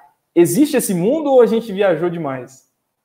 É, eu não tenho a mesma informação do Nicola, que o, que o Borré chegou a dizer sim para o Palmeiras. É, o que me passaram é que o Borré, em todo momento, estava enrolando o máximo possível, que foi mais ou menos o que ele fez com o Grêmio também é, enrolou o máximo possível por conta. É, porque ele quer ir para a Europa, ele não, não queria jogar no Palmeiras, no Grêmio, no São Paulo, enfim, nos interessados que surgiram aqui do Brasil. O que me passaram era isso, que ele estava, ele simplesmente nunca disse nem não nem sim, até numa época vazou lá na, no Olé, né, que, que ah, Borré, você queda, falou não e tal, para proposta. Quando eu conversei, os caras falaram, não, na verdade ele não falou não, ele falou, olha, é, isso, beleza, o que vocês estão me oferecendo é melhor do que eu tenho no River, mas eu vou ficar aqui ainda e vou enrolando, porque na verdade ele queria uma proposta melhor da Europa. Então, é, não, não tive essa informação de que o, o, o, Palmeiras poderia ter contratado o Borré. O que eu sei é que depois que o Palmeiras oficializou que estava fora do negócio, o empresário perguntou: pô, aquilo lá que vocês nos ofereceram não está mais. Se amanhã a gente quiser topar aquilo que vocês ofereceram, não rola mais. E aí o Palmeiras falou não. A justificativa que eu ouvi foi que a, a pandemia voltou a piorar naquela época. Então o Palmeiras, de novo, não sabia o que ia acontecer, se de repente ia ficar mais dois, três meses parado. Então o Palmeiras não poderia assumir um compromisso ali da, pra, dali para frente, sem saber se dois, três meses parado, sem saber quando ia voltar a torcida. É, e ainda o pior nesse caso da paralisação seria de cotas de televisão, né? Paulista parou por 15 dias, as cotas não foram atrasadas, mas caso atrasasse de novo, que nem no ano passado, de é, futebol ficasse parado dois ou três meses, ninguém sabia o que ia acontecer. É, o atraso é, compromete muito o fluxo de caixa, porque hoje o Palmeiras, além da Crefisa, que paga muito bem, o Palmeiras também tem uma verba muito grande que vem de televisão, é, da Globo, do Esporte Interativo, e essa, essa cota ela é paga em algumas partes e uma boa parte dela é paga só no término do Brasileirão, porque depende de número de transmissão, depende de, da, da performance. Então, nesse caso, caso o Brasileirão atrasasse mais dois, três meses, iam ser dois, três meses que o Palmeiras vai ter muito problema de fluxo de caixa é, para poder honrar o compromisso com o Borré. Então, foi, pelo que me passaram, foi muito isso, é, mais isso do que o do Dudu. Eu acho até também curioso essa questão do Dudu, porque se ele voltar, o Dudu paga aí quatro, cinco jogadores é, sozinho, ele paga quatro, cinco jogadores médios do elenco. Ele ganha muito dinheiro, é, vai com certeza ser um impacto para a folha salarial do Palmeiras, mas eu, eu tenho a impressão que o Palmeiras tem essa margem para poder é, subir um pouco e também tem margem porque sabe que se precisar, se precisar, consegue vender jogadores, tem várias propostas, nenhuma proposta na mesa que seja incrível pelo, por algum jogador, mas sabe que tem interessados. E aí, se a gente tem que lembrar disso, a pandemia ela é mundial, ela não está atrapalhando só o Palmeiras ou só os times brasileiros, ela tá, tá, está atrapalhando o mundo inteiro. Então, várias contratações é, que seriam feitas em outros valores hoje, os times do mundo inteiro estão tentando barganhar o máximo possível. Mas eu tenho a impressão é, que a, o caso do Du não teve nada a ver com o Borré. É isso, e agora é, a gente brigava muito aqui nas lives e a torcida sempre falava, até puxaram hashtag aparece Gagliotti e ele apareceu. Depois de muita insistência, ele deu duas entrevistas ontem, uma para a ESPN e uma para Rádio Bandeirantes. Para Rádio, Rádio Bandeirantes, para o Vinícius Bueno. É, Vinícius Bueno, que já teve aqui na Meet, e logo, logo queremos ele de novo aqui para mais um papo. É, e alguns pontos ficaram muito, ficaram muito marcados nas duas entrevistas. É, para a ESPN, ele falou bastante da, da reunião que ele teve com o Abel no voo. Isso eu achei um pouco errado, confesso. É um cara que ele está sempre com o Abel no dia a dia, trabalha junto no mesmo local de trabalho e externar que ia ter uma reunião com ele no voo. Isso poderia ter sido resolvido internamente, sem abrir margem, ah, vou conversar no voo.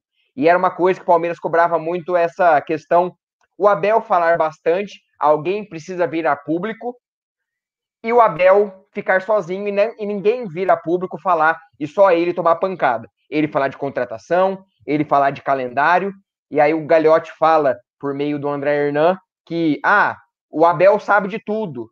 Então, como diz, é, ele, ele tá sabendo de tudo, então a gente não precisa falar nada. Então, algumas coisas acabaram criando pequenos desentendimentos e um telefone sem fio ali, vamos dizer assim. Eu falo, você fala por ali, eu falo pela imprensa, você responde, e acabou ficando um clima chato.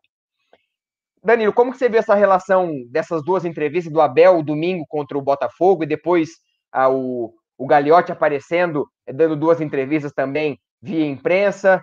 Como que você viu essas pequenas rusgas essa reunião que eles tiveram no voo indo até Lima, no Peru? É, logo depois que o Palmeiras perdeu e teve a pichação no muro, eu conversei com o pessoal do Palmeiras, diretoria e comissão, para entender o quanto aquilo poderia ter afetado, quanto, independentemente se foi torcida organizada, se foram dois ou três, se foram vinte, enfim, não vinha ao caso quem fez aquilo, tá? É, eu queria entender até que ponto aquilo poderia ter mexido no ambiente, se é que mexeu, enfim. E, e aí eu conversei por muito tempo com o Palmeiras, é, de uma forma institucional, com todo mundo, e perguntei, pô, vocês vão falar alguma coisa, vão se manifestar e tudo mais? E na hora eles, falaram, não, a gente não vai falar nada, eu acho que não precisa falar. E aí eu até argumentei, falei, olha, de fato, eu acho que para pichação em si dá para ignorar, porque não dá para toda vez que alguém pichar o muro você ter que fazer um pronunciamento oficial, e especialmente numa situação dessa que o Palmeiras há dois meses tem sido, tendo sido campeão da Copa do Brasil e da Libertadores. A questão é que o Palmeiras mais de uma vez não se pronunciou sobre questões é, espinhosas, mais de uma vez preferiu só fazer a blindagem interna. E o último caso antes da pichação tinha sido o próprio Luan, que é, é, houve, foi alvo de um manifesto de ameaças, ou sai por bem ou sai por mal. E nessa ocasião específica, eu soube que sim, balançou um pouco é, o grupo em si, porque o pessoal não gostou, o próprio Abel não gostou. Depois o Palmeiras, no dia seguinte, divulgou algumas fotos deles treinando, abraçando, é, se abraçando, um clima bom entre eles, muito por conta disso. E aí, beleza, no sábado o Palmeiras falou: não, a gente não vai se pronunciar, e eu fiz um post para domingo, contando essa história e dando um pouco da minha opinião junto com a informação que eu acho que o Palmeiras deveria, em alguns momentos, se pronunciar, porque o Palmeiras não é uma empresa comum, o Palmeiras é, é pode funcionar como uma empresa, mas tem 16, 17, 18 milhões de pessoas que querem saber tudo que está acontecendo ali. É, tem é, jogadores que estão sendo ameaçados, teve vice ameaçado recentemente, teve o, o Matos, na época que ele era diretor, foi ameaçado, e o Palmeiras sempre manteve esse silêncio, eu acho isso ruim. Acho que o Palmeiras precisava se manifestar. Então, nessa época, é, até fiz esse post nisso. E aí, curiosamente, é, eu brinquei, é o famoso, a gente fala Deus da pauta no jornalismo, que é o cara acontecer alguma coisa que corrobora com o que você escreveu, com alguma coisa que você está investigando, apurando.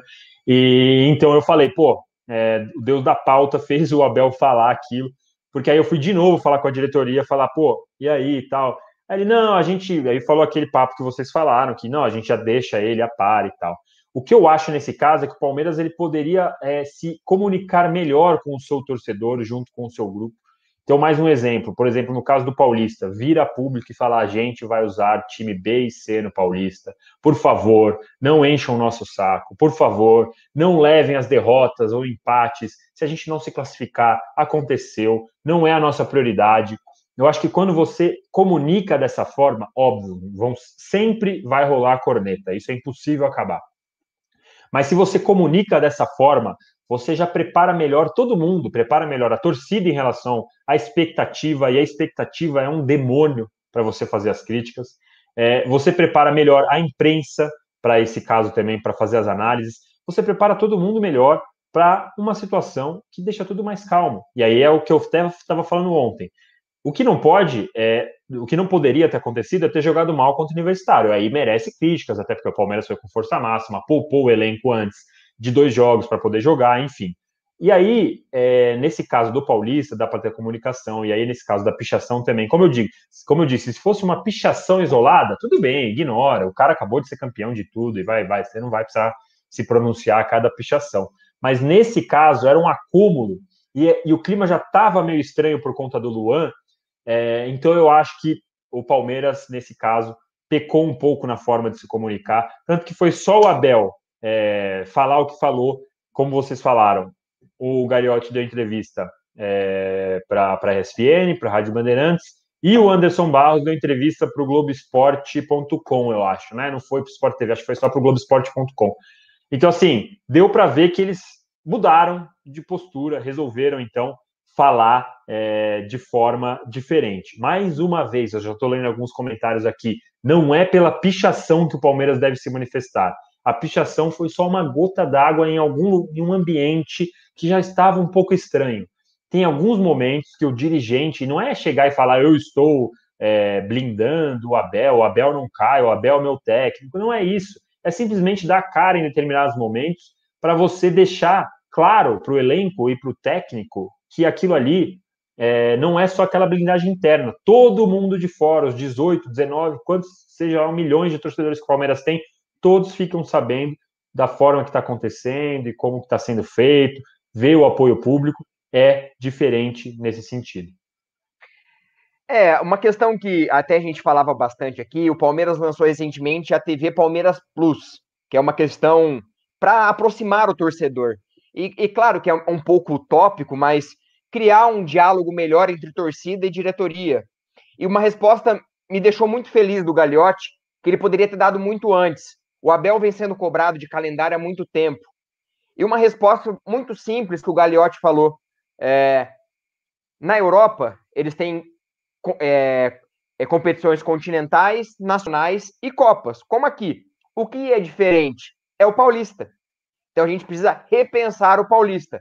Simples, ele deu uma resposta simples, onde ele colocou o tema que o Palmeiras pensa. O Palmeiras foi um dos defensores de diminuir o número de datas do Paulista. Acho que foi ano passado essa reunião. O Gagliotti até deu essa, essa opinião dele, que ele queria uma redução do, das datas.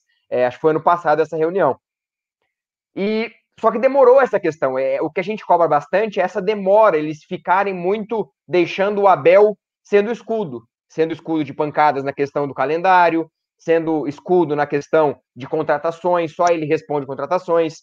Aí ele acaba estourando, aí ele acaba falando. É, eu cansei de falar, eu falo português, não falo espanhol. Se não tá dando para me entender, ponto. Então acabou gerando essas pequenas rusgas entre diretoria e acabou a torcida inflamada cobrando bastante. Aí eu pergunto pro Léo o que, que ele achou das, dessa entrevista do Gagliotti, e uma coisa que, que ele foi perguntado, ele deu uma sabonetada. O balancete, ele falou assim, ah, depende do departamento do clube resolver essa questão. Então, muita gente cobra muito mais transparência na questão dos balancetes do clube. É, Léo, é, é uma questão que a gente. E aí, quem nos acompanha já desde os Jagulizando, há muito tempo a gente fala isso. Caramba, o que, que custa? Não custa nada, absolutamente nada, ele fazer com que a torcida do Palmeiras compre a ideia dele. É bom para ele, cara. Ele, como gestor, se quer ser um cara bem aceito, e mesmo com os títulos que teve, não é. Se você fala de Gagliotti hoje para a torcida do Palmeiras, você vai ouvir é, 70% ou mais, acho que até mais, de, de coisas ruins né, da gestão dele. Ele foi campeão da Libertadores e da Copa do Brasil, mas isso consegue ser escondido por conta da necessidade, não sei por que eles têm de se esconder numa caverna. Ele, o Anderson Barros e tal. Óbvio, eles dão essa, essa abertura para algumas pessoas como o André Hernan, e não é problema ser o André, André Hernan ou não. O André Hernan está fazendo o trabalho dele de trazer informação com exclusividade. O problema é que o presidente não utiliza o próprio clube. E aí, cara, é, é, é eu vou usar a palavra burrice, porque é a única coisa que eu consigo ver para adjetivar para o nosso presidente, porque ele poderia muito bem, e aí é legal aparecer depois os títulos e falar foi um projeto, foi não sei o quê. Projeto Katsu, tá? Porque o Luxemburgo ficou 10 meses no Palmeiras eles, com necessidade de trocar e vindo aí de pressões de estrangeiro, trouxeram o Abel. Eu não acho que foi um plano, nossa, magnífico, vamos ficar até novembro aí sofrendo e depois a gente traz um cara para ganhar o campeonato. Ele faltou com com o próprio aprendizado que ele teve na última temporada de transparência que o treinador do Palmeiras traz nas coletivas. O Abel, cara, ele é uma pessoa muito honesta, muito honesta mesmo. Ele fala mesmo. Talvez ele esconda uma coisa aqui, blinde um jogador ali, mas ontem mesmo ele falou: veja por que a gente errou. O Marcos Rocha errou nas duas jogadas do nosso gol. Ele falou do Marcos Rocha com classe, mas ainda elogiando, porque ele foi útil. Ele estava em outra função, não era o normal. Né? E falta ao Maurício Gariotti isso ele, Barros, Dracena. O Dracena é um, o Dracena é um cara comunicativo, cara. O Dracena deu uma entrevista num podcast aí para o nosso palestra, muito legal. Né? Falou até o que não devia, né? Teve, foi até é, trazida à tona aí a fala dele. Mas tudo bem, é melhor que seja no exagero do que na omissão. Isso que eu não, não consigo entender do, do, Palmeiras. Temos até exemplos aí de rival. Não estou falando para o Galhote abrir o, o Excel dele lá com as contas que ele tem para pagar e mostrar para o torcedor. Mas, pô, numa live, falar, numa entrevista para um grande veículo de comunicação, falem com os responsáveis pelo setor financeiro do clube, é, é, um descaso muito grande. O Palmeiras hoje envolve muita coisa. Querem tratar como empresa, sejam transparentes como tal. Né? Eu acho que, o, que é, é definitivamente isso. A torcida do Palmeiras, ela compra ideias se elas forem mostradas. Como não é, cara, ele vai ter que aguentar a pressão, vai ter que aguentar muro pichado, porque ele é responsável por muitas dessas coisas. Tá? Depois da Copa do Brasil, deu uma semana, vamos falar de 2021. Vai acontecer isso, nós vamos fazer duas, três contratações pedidas pelo Abel no máximo, temos que enxugar o nosso orçamento, temos possibilidade de, não sabemos se o Dudu volta ou não, temos que pensar nisso também. E ponto, acabou. Explique que você quer deixar o caminho feito para a próxima gestão.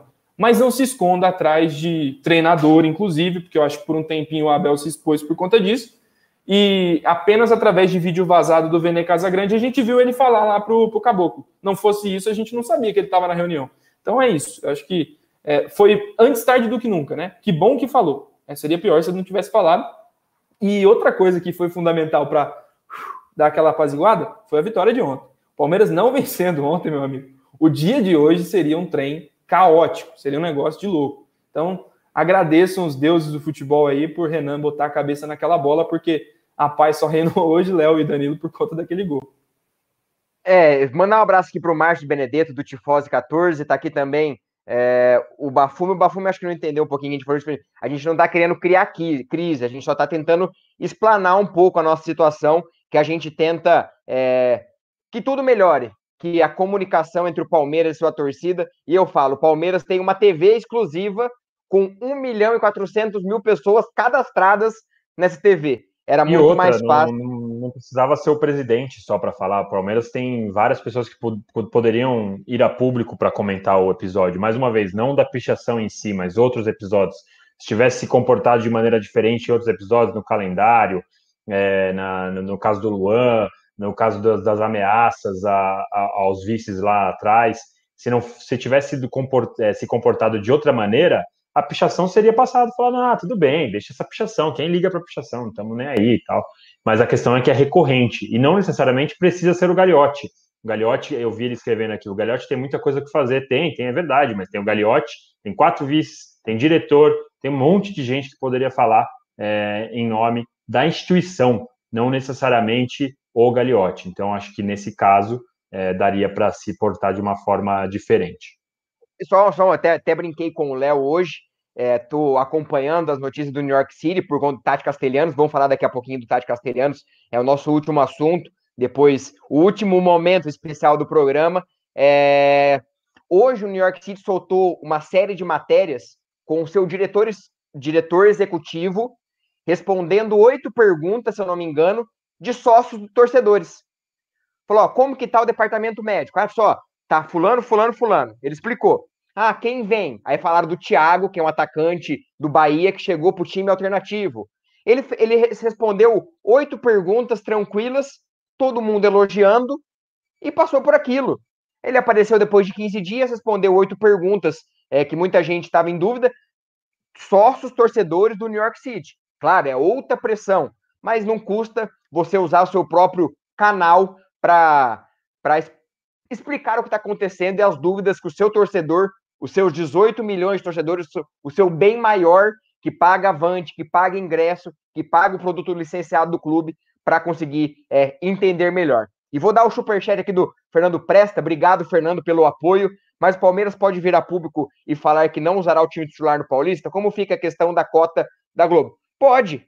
Se ele está dentro do regulamento, se, igual no último jogo, colocou cinco jogadores da lista B sete, é, não, sete da lista B, cinco da lista A, se eu não me engano, tudo certo, dentro do regulamento, cumpriu o que foi combinado, simples assim. Eu acho que o, o que a gente mais cobra é não deixar o Abel é, sendo escudo de só perguntas, calendário, contratações, isso e aquilo, que em uma entrevista de 15 minutos ele resolveu essa Ô, questão.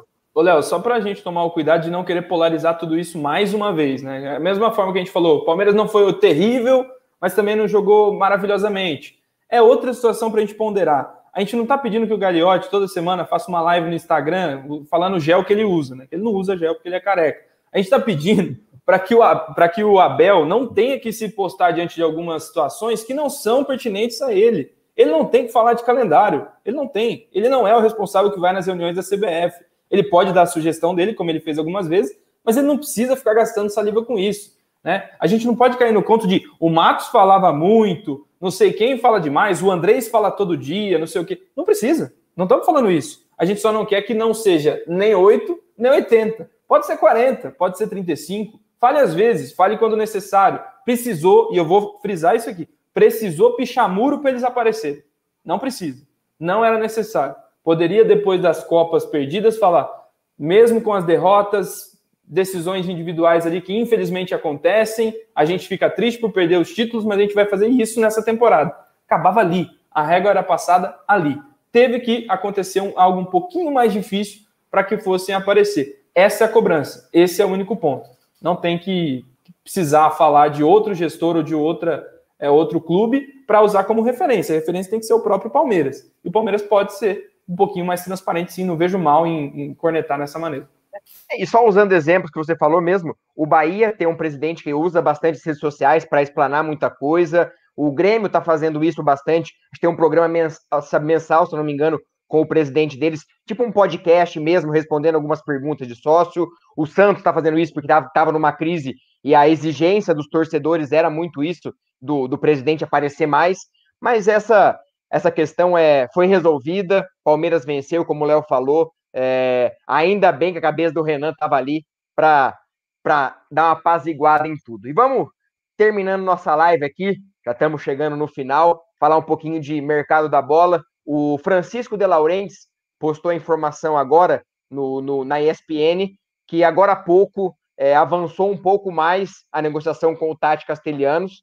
É, o, o, jogador quer muito vir e o New York City só não está liberando porque eles não podem contratar, eles não vão ter um atacante para ficar no lugar dele. Porque o atacante reserva, o Eber, é Eber, que é, acho que é Eber, se não me engano, que é o titular, que é brasileiro, está machucado, ainda tem mais um mês para voltar. E eles acho que não podem contratar nesse momento. Mas está muito adiantado e o Tati está fazendo muita força é, para ele vir para o Brasil. Já deu várias entrevistas para o As do México que ele quer vir jogar no Palmeiras. E para você, Danilo, acho que você não deve ter visto muitos jogos do New York City, mas você vê que é um bom investimento por conta da qualidade, ser jovem. Como que você vê esse negócio? Eu acho que é uma, uma, uma aposta boa. É, acho que é, dá pra, é uma posição que o Palmeiras precisa. E eu tenho, por mais que a gente não tenha é, acesso a muitos jogos dele lá no City e tudo mais, eu acredito bastante no setor de desempenho do Palmeiras e no próprio Abel e na equipe dele para ter feito essa indicação. Acho que deve ser uma aposta boa. Esse, esse, esse imbróglio existe faz tempo, o Castelhano já, já, já fala faz tempo que gostaria de jogar no Palmeiras e que, que por ele a negociação já estava feita, mas o time é, tem feito aí, a parte do time mesmo, de ter que é, negociar da melhor forma possível é, a saída do jogador. E aí a MLS também tem várias. É, é, diferente o sistema de contratação do que a gente tem acostumado no Brasil. Eles têm data certinha, eles têm valor que eles podem gastar, tem teto é, de gastos, tem fair play, tem limite de salários, enfim. Não é tão simples é, quanto a gente está acostumado aqui no Brasil. É, é uma estrutura, para quem é fã de esporte americano, é uma estrutura muito parecida com a NBA, com a MLS, com a NFL é, os times são donos da própria liga, enfim, aí não precisa se alongar tanto, mas é uma questão que é, transforma as negociações dos Estados Unidos um pouco mais difíceis do que a gente está acostumado. Então, acho que é um bom jogador, acho que é uma posição que o Palmeiras precisa, sim, é, de, de alternativas, especialmente aí por, pelo Luiz Adriano, como a gente falou agora no começo da live, que toda hora ele tem algum problema, é uma alternativa que não, não, ele não faz exatamente a mesma função do Luiz Adriano, mas é o que chegaria mais próximo ali, é, perto do que o elenco tem. Então, eu acho que seria bem importante. E é mais barato que o Borré, né? O Borré seria muito caro, salário muito alto, luva muito alta, mesmo sendo de graça, de graça entre aspas, porque vai estar sem o contrato com o River Plate, mas seria uma grana muito alta para o Palmeiras se comprometer aí para pagar em 4, 5 anos e essa com o Castelhanos, o Palmeiras está até tentando negociar para começar a pagar só lá na frente. Então, tem isso aí. Acho que seria uma boa contratação, mas pelo que eu sinto, ainda teremos mais novela. é, eu acho que Palmeiras e novela é uma coisa que combina bastante. E uma outra, é, duas informações, né? É, o Atuesta, que muita gente estava falando que poderia vir para Palmeiras, saiu a informação diretamente dos Estados Unidos que vai renovar o contrato dele que era até dezembro com Los Angeles FC. Então, acho que esse é um, uma questão mais difícil de se realizar. E hoje é um portal, é, portal News, é Sports New, News Mundo, eu acho que é que chama, não lembro certinho, postou que tinha uma proposta de 3 milhões de dólares pelo Lucas Lima. Há alguns dias atrás, o Cautio Mercado é, postou que o Inter Miami do Beckham estava interessado. É, a gente conversou com, algumas pessoas e elas falaram que era, foi só uma sondagem e pelos altos valores que o Lucas Lima ganha aqui, até porque o Daniel falou essas regras que a MLS tem de teto, de negociação, isso poderia limitar bastante. Mas esse portal postou hoje que existe uma proposta. É, eu não tive acesso se é verdade ou não, conversando com algumas pessoas, mas a gente respeita essa, essa informação desse portal. Não sei se o Danilo também tem informação sobre se tem essa proposta ou não, como está esse, esse negócio. É, quando saiu no Cautio Mercato, foi no Cautio Mercato, né? Foi no site da Itália, agora eu não lembro se foi o Cautio Mercato mesmo, mas acho que era. Eu vi, me passaram e aí eu fui conversar, e aqui eu até posso falar, eu conversei com o Anderson Barros, conversei com o Gagliotti, conversei com o pessoal é, que faz a, as contratações específicas, e todos falaram que não tinha absolutamente nada. É, na, isso assim, quando saiu do Cautio Mercato, tá? Se de lá para hoje mudou alguma coisa, eu não soube. Mas até onde eu sabia, não tinha. É, e, obviamente, o negócio seria feito se tivesse proposta, porque o Palmeiras entende que o Lucas Lima é um jogador negociável. É, para quem não lembra, quando o Lucas Lima chegou, ele colocou no contrato. Ele não, né? Na verdade, foi acertado no contrato com ele, com o empresário que na época era o Neymar Pai, com o Matos e o Gagliotti já era o presidente. É, tem um aumento fixo por ano, independentemente de, de, quanto ele faça, todo ano o contrato dele aumenta o, o, valor, e ele tem salário de produtividade, tem um fixo bastante alto, tem um salário de produtividade a mais aí, que é, se eu não me engano, 15 mil reais por jogo que ele faz soma no salário dele. Então o Palmeiras não faria nenhum esforço para que ele ficasse. O Palmeiras liberaria o Lucas Lima, mas até onde eu sei, não chegou nenhuma proposta, não chegou nada, apesar dessas notícias que saíram aí nos últimos dias. Ô, Léo, só para trazer esse comentário do Ricardo, encerrou o ciclo do Lucas Lima, mas ele começou, teve ciclo iniciado, né? Mas só para colaborar com um pontinho que ficou aí atrás, né? Você estava falando do Tati. Muita gente aí no chat, mais uma vez, polariza para lá, para cá, não sei o quê, não sei o quê, não sei o quê. Gente, nem ao céu, nem ao inferno. O Aldão comentou aí e a gente viu eu acho que é um acerto do Palmeiras. Né? É o tipo de contratação parcelado, que nem nós, mete o cartão lá, paga para quatro anos. Queria ter essa opção, não tem, né? Tem que ser no máximo 12. Mas é uma, uma das, das contratações que me agradam bastante, porque é uma contratação de scout, é contratação de Abel Ferreira, de, de visão de mercado, é contratação de um cara que ficou na seleção sub-23 sul-americana aí do, do SofaScore, das análises de estatística, e vê no mínimo mínimo. Eu vi um jogo do Tati, para falar bem a verdade. Não, mais do que isso, de 90 minutos, eu vi só é, aqueles videozinhos que tem highlights. as magias, os highlights, né, as, as, maravilhas dos jogadores. Tem highlight até do, do Esteves, se for duvidar. Mas é, é, é, um cara que se posiciona muito bem. É uma das coisas que eu consegui que ver. É um cara que está na hora certa, no lugar certo. E é um cara que, principalmente para hoje, amigos, o Palmeiras não nada de braçada. O Palmeiras hoje pensa no mercado como? Compra aqui, vendo ali. O Palmeiras hoje é um trampolim. E o Tati já viu isso. Se o Tati quiser jogar na Europa, do New York City para lá, ele não vai. A competitividade lá não é a mesma. Então, mesmo movido por Libertadores, ele é um cara argentino, um cara sul-americano, acho que casa muito bem com o Palmeiras. Então tá aí, um acerto. A gente também não só critica a gestão. Espero que dê certo, né? Segundo o Danilo aí, pode ser que tenha mais novela pela frente. Espero que que se resolva em breve para que o Luiz Adriano, mais uma vez frisando o que eu falei mais cedo, tenha uma sombra por aí.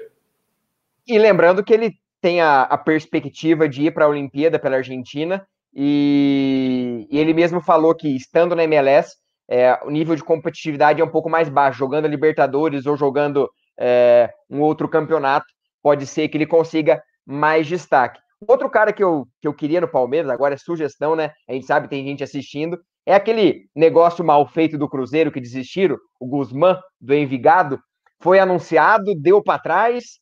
Eu acho que seria uma boa opção para o Palmeiras, um meio-campo inteligente, um milhãozinho de dólar ali, faz o Pix, que consegue. Se ele aceitou não, não, não. o Cruzeiro. Parcela em quatro anos também. Vamos postergar isso aí, deixa a Leila pagar lá na frente. mas é isso, uma hora e meia de live. É, ainda não chegamos no mil, nos mil likes, mas bora dar like, dá tempo, galera. Falta um pouquinho mais que 100. É o que a gente falou. Se você quer ver o Lucas Lima fora, deixe seu like. Mas É, agora vamos para o último momento do nosso programa, nosso programa de estreia. Estou muito feliz desse bate-papo legal com o Danilo. Não o conhecia, só conhecia pelas redes sociais e essa, essa mídia palestrina e essas, Ô, esses. Pode falar, pode falar. Não, só antes da gente entrar no último, no último quadro, eu acho só importante destacar um negócio que eu, eu vejo muito torcedor confundindo as coisas assim, ó. Fala, pô, Palmeiras fala que tá quebrado, que não tem dinheiro, pô, ganhou tudo isso que ganhou no ano passado e que bababá. Cara, o Palmeiras, ele tá sendo exemplar nessa questão específica, tá? Por que que eu digo isso? Porque tem milhares, milhares de exagero, dezenas de times aqui no país que, tão, que estão sendo absolutamente irresponsáveis com o futuro do clube. E aí eu cito, Atlético Mineiro, é um absurdo que o Atlético Mineiro está fazendo com as finanças é, colocando muito dinheiro do, do Menin, dono da MRV. Aí o Menin deu uma entrevista dizendo: ah, a gente tem shopping se precisar, a gente tem, tá, a gente vai ter o estádio. Tá bom, quem vai comprar o shopping? Quem vai comprar o estádio? Quem, como você vai fazer dinheiro para poder compensar essa dívida lá depois? Não é um negócio fácil, não é tão simples assim. É, o Botafogo está pagando o preço, o Vasco está pagando preço, o Corinthians não está contratando ninguém, está mandando embora, vai mandar embora agora Gemerson Otero, já mandou o Casares, é, não vai contratar ninguém. O, então, assim, o Palmeiras está sendo muito, muito é, exemplar nesse sentido. Não está contratando, não está passando do limite que não pode passar. Está é, tá agindo bem devagar, bem com calma, porque o Palmeiras passou por muito tempo quebrado mesmo, quebrado. A reestruturação que teve com o Paulo Nobre, o Palmeiras demorou muito tempo para conseguir fazer, fez, ameaçou ter problemas de novo em 2019. O Palmeiras gastou mais do que podia, não ganhou nada em 2019. E o Palmeiras, então, deu um, um passo atrás. A gente está num momento completamente instável em relação à pandemia. Ninguém sabe quando o estádio vai ter torcedor de novo, vai ter bilheteria. Isso junto, o Avante também quebra. A gente não sabe como vai ser a questão de televisão, se vai atrasar, se não vai atrasar. Palmeiras tem o patrocínio da Crefisa, que é estável e, obviamente, vai ser renovado, até porque a Leila vai ser é, muito provavelmente a presidente, mas não dá para contar só com isso. Então, assim, o Palmeiras está tendo uma postura exemplar. A gente não pode aqui ficar falando, pô, mas o Palmeiras tem que contratar, não importa se. Não, o Palmeiras está sendo muito, está tá sendo muito certo nessa, nessa questão, indo com muita calma. Obviamente que isso às vezes deixa a gente impaciente, digo a gente da imprensa, diga, deixa o pessoal é, da comissão impaciente porque quer jogador para melhorar o time, deixa a torcida impaciente porque quer ver jogador mas isso é que pode ser que não, a gente não veja isso agora, daqui um mês, dois meses, mas lá na frente, daqui dois, três, quatro anos, isso faz muita diferença. E o Palmeiras hoje só tem o que tem não só por conta da Crefisa, mas muito por conta dessa toda essa reestruturação que foi feita lá em 2013, quando começou. Palmeiras, se a gente for lembrar, quase caiu em 2014 por conta disso. Paulo Nobre falou: "Eu não vou contratar, eu vou ter que apostar no que eu tenho aqui para segurar, para poder, a expressão que hoje até hoje é usada, beber água limpa. E o Palmeiras fez isso, está fazendo isso até hoje. Deu uma deslizada em 2019, gastou mais do que devia, já se recuperou, está se recuperando aos poucos. De novo, mais uma vez, está muito melhor do que a maioria dos clubes, mas isso não significa que pode gastar. E aí o Flamengo também está seguindo um exemplo muito parecido. O Flamengo também tem dinheiro, também está tranquilo nas finanças e também não está indo ao mercado de uma forma louca para contratar qualquer coisa. Então, assim, eu acho só fundamental, porque a gente critica, eu critico bastante, já fiz várias ponderações em relação à postura da diretoria do Palmeiras, mas nesse caso, a diretoria do Palmeiras merece elogio. Ô, Danilo, só para antes do Léo continuar aí, eu vi alguns comentários e respeito todos, óbvio, de algumas pessoas falando sobre a necessidade de contratar reforços para que o Palmeiras fortaleça o caixa ganhando títulos. Não, não é, é uma assim garantia, não é uma garantia de que uma contratação te trará títulos. Inclusive, o Palmeiras fez pouquíssimas contratações em 2020 e trouxe.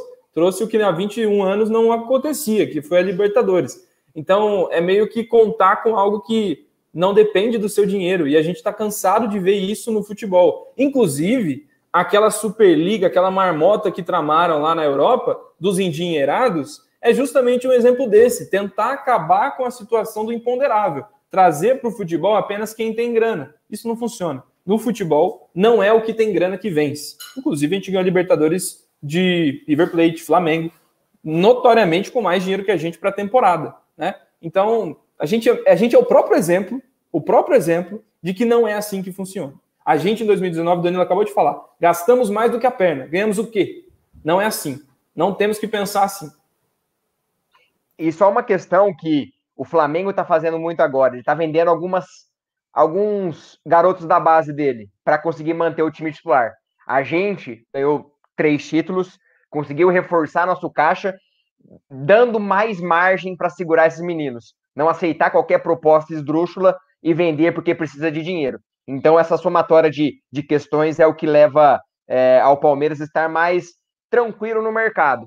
Mas o time do Palmeiras é forte. Eu acho que o Palmeiras errou em um ponto: não atender emergencialmente a questão do centroavante, que foi o que o Abel pediu, apenas centroavante. Mas, ah, precisamos de três, quatro, cinco reforços, como muita gente fala? Não precisa. O elenco do Palmeiras é bom. Acho que o único erro foi ter esperado perder dois títulos para correr atrás um centroavante desesperado. Tentou o Borré, ficou quieto, depois correu atrás do centroavante. Acho que foi o único erro. E, Mas, e... em termos gerais, foi muito boa a, o, o que o Palmeiras adotou como é, o seu, seu modus operandi. E a gente ainda paga a conta de quem errou lá atrás. Um exemplo é o Lucas Lima no elenco. Se ele não tivesse lá, gente, abriria a folha salarial para trazer mais gente. É óbvio. Mas se você conseguir vender ele, o Palmeiras vende por você. Vai lá, tenta alguém que queira pagar o que o Palmeiras paga para o Lucas Lima. O erro não é agora, o erro foi lá atrás. Hoje a gente paga a conta. O bom é que a gente pagou a conta sendo campeão. Eu quero que vocês façam um exercício. Imagina o Palmeiras para essa temporada sem as premiações. Só faça esse exercício. Se tá ruim ganhando duzentos e tantos milhões, imagina sem isso. E, e só lembrando um, um, último um último ponto é, dessa questão toda, o Palmeiras está tá seguindo o que tem que seguir. E é como que o, que o Danilo terminou falando. É, a gente só vai saber quem realmente está certo daqui um ano, dois anos. E, e o Palmeiras está pagando também, como o Léo falou, duas é, erros de gestões passadas. 50 milhões do Wesley e mais a dívida da Samsung que pode cair a qualquer momento, outra sanção da justiça que pode comprometer os cofres é, do Palmeiras. Vamos para o último momento da live. Momento SMS Barros. O que, que é esse momento SMS Barros? Muita gente que já está no canal aqui conhece que o convidado indica, manda aquele SMS para o seu amigo, fala, ó, vamos, te indiquei para ir no Amit. E agora a gente passa para o Danilo. Danilo, um colega seu aqui da mídia, que possa vir aqui com a gente, bater um papo, falar de Palmeiras, falar um pouquinho é, de futebol. Quem que você manda aquele SMS igual o Barros manda? Demora um pouquinho, mas acontece. Eu ia até indicar, quando vocês me falaram isso no começo do, um pouquinho antes da gente entrar no ar, eu ia indicar o Vinícius Bueno, né? Ele é bom de resenha. Aí vocês falaram que ele, que ele já veio aqui, né? Então, eu vou indicar o, o Francisco de Laurentiis. Ele já veio ou não? Ainda não. Então, ele é um bom. Ele, eu trabalhei com ele no IG, é, ele joga com a gente na pelada da imprensa. Ele é, é muita gente boa, tem boas coisas para conversar. Assim que acabar aqui, eu passo para vocês o WhatsApp dele, vocês já conversam com ele. É uma boa indicação. Tem o Delmante também, da mídia palestrina, muito boa, de, muito bom de resenha. E ele, mas esse é corneteiro, hein? O Delmanto, nossa senhora, às mas vezes ele é, manda cada áudio. Não é Delpano?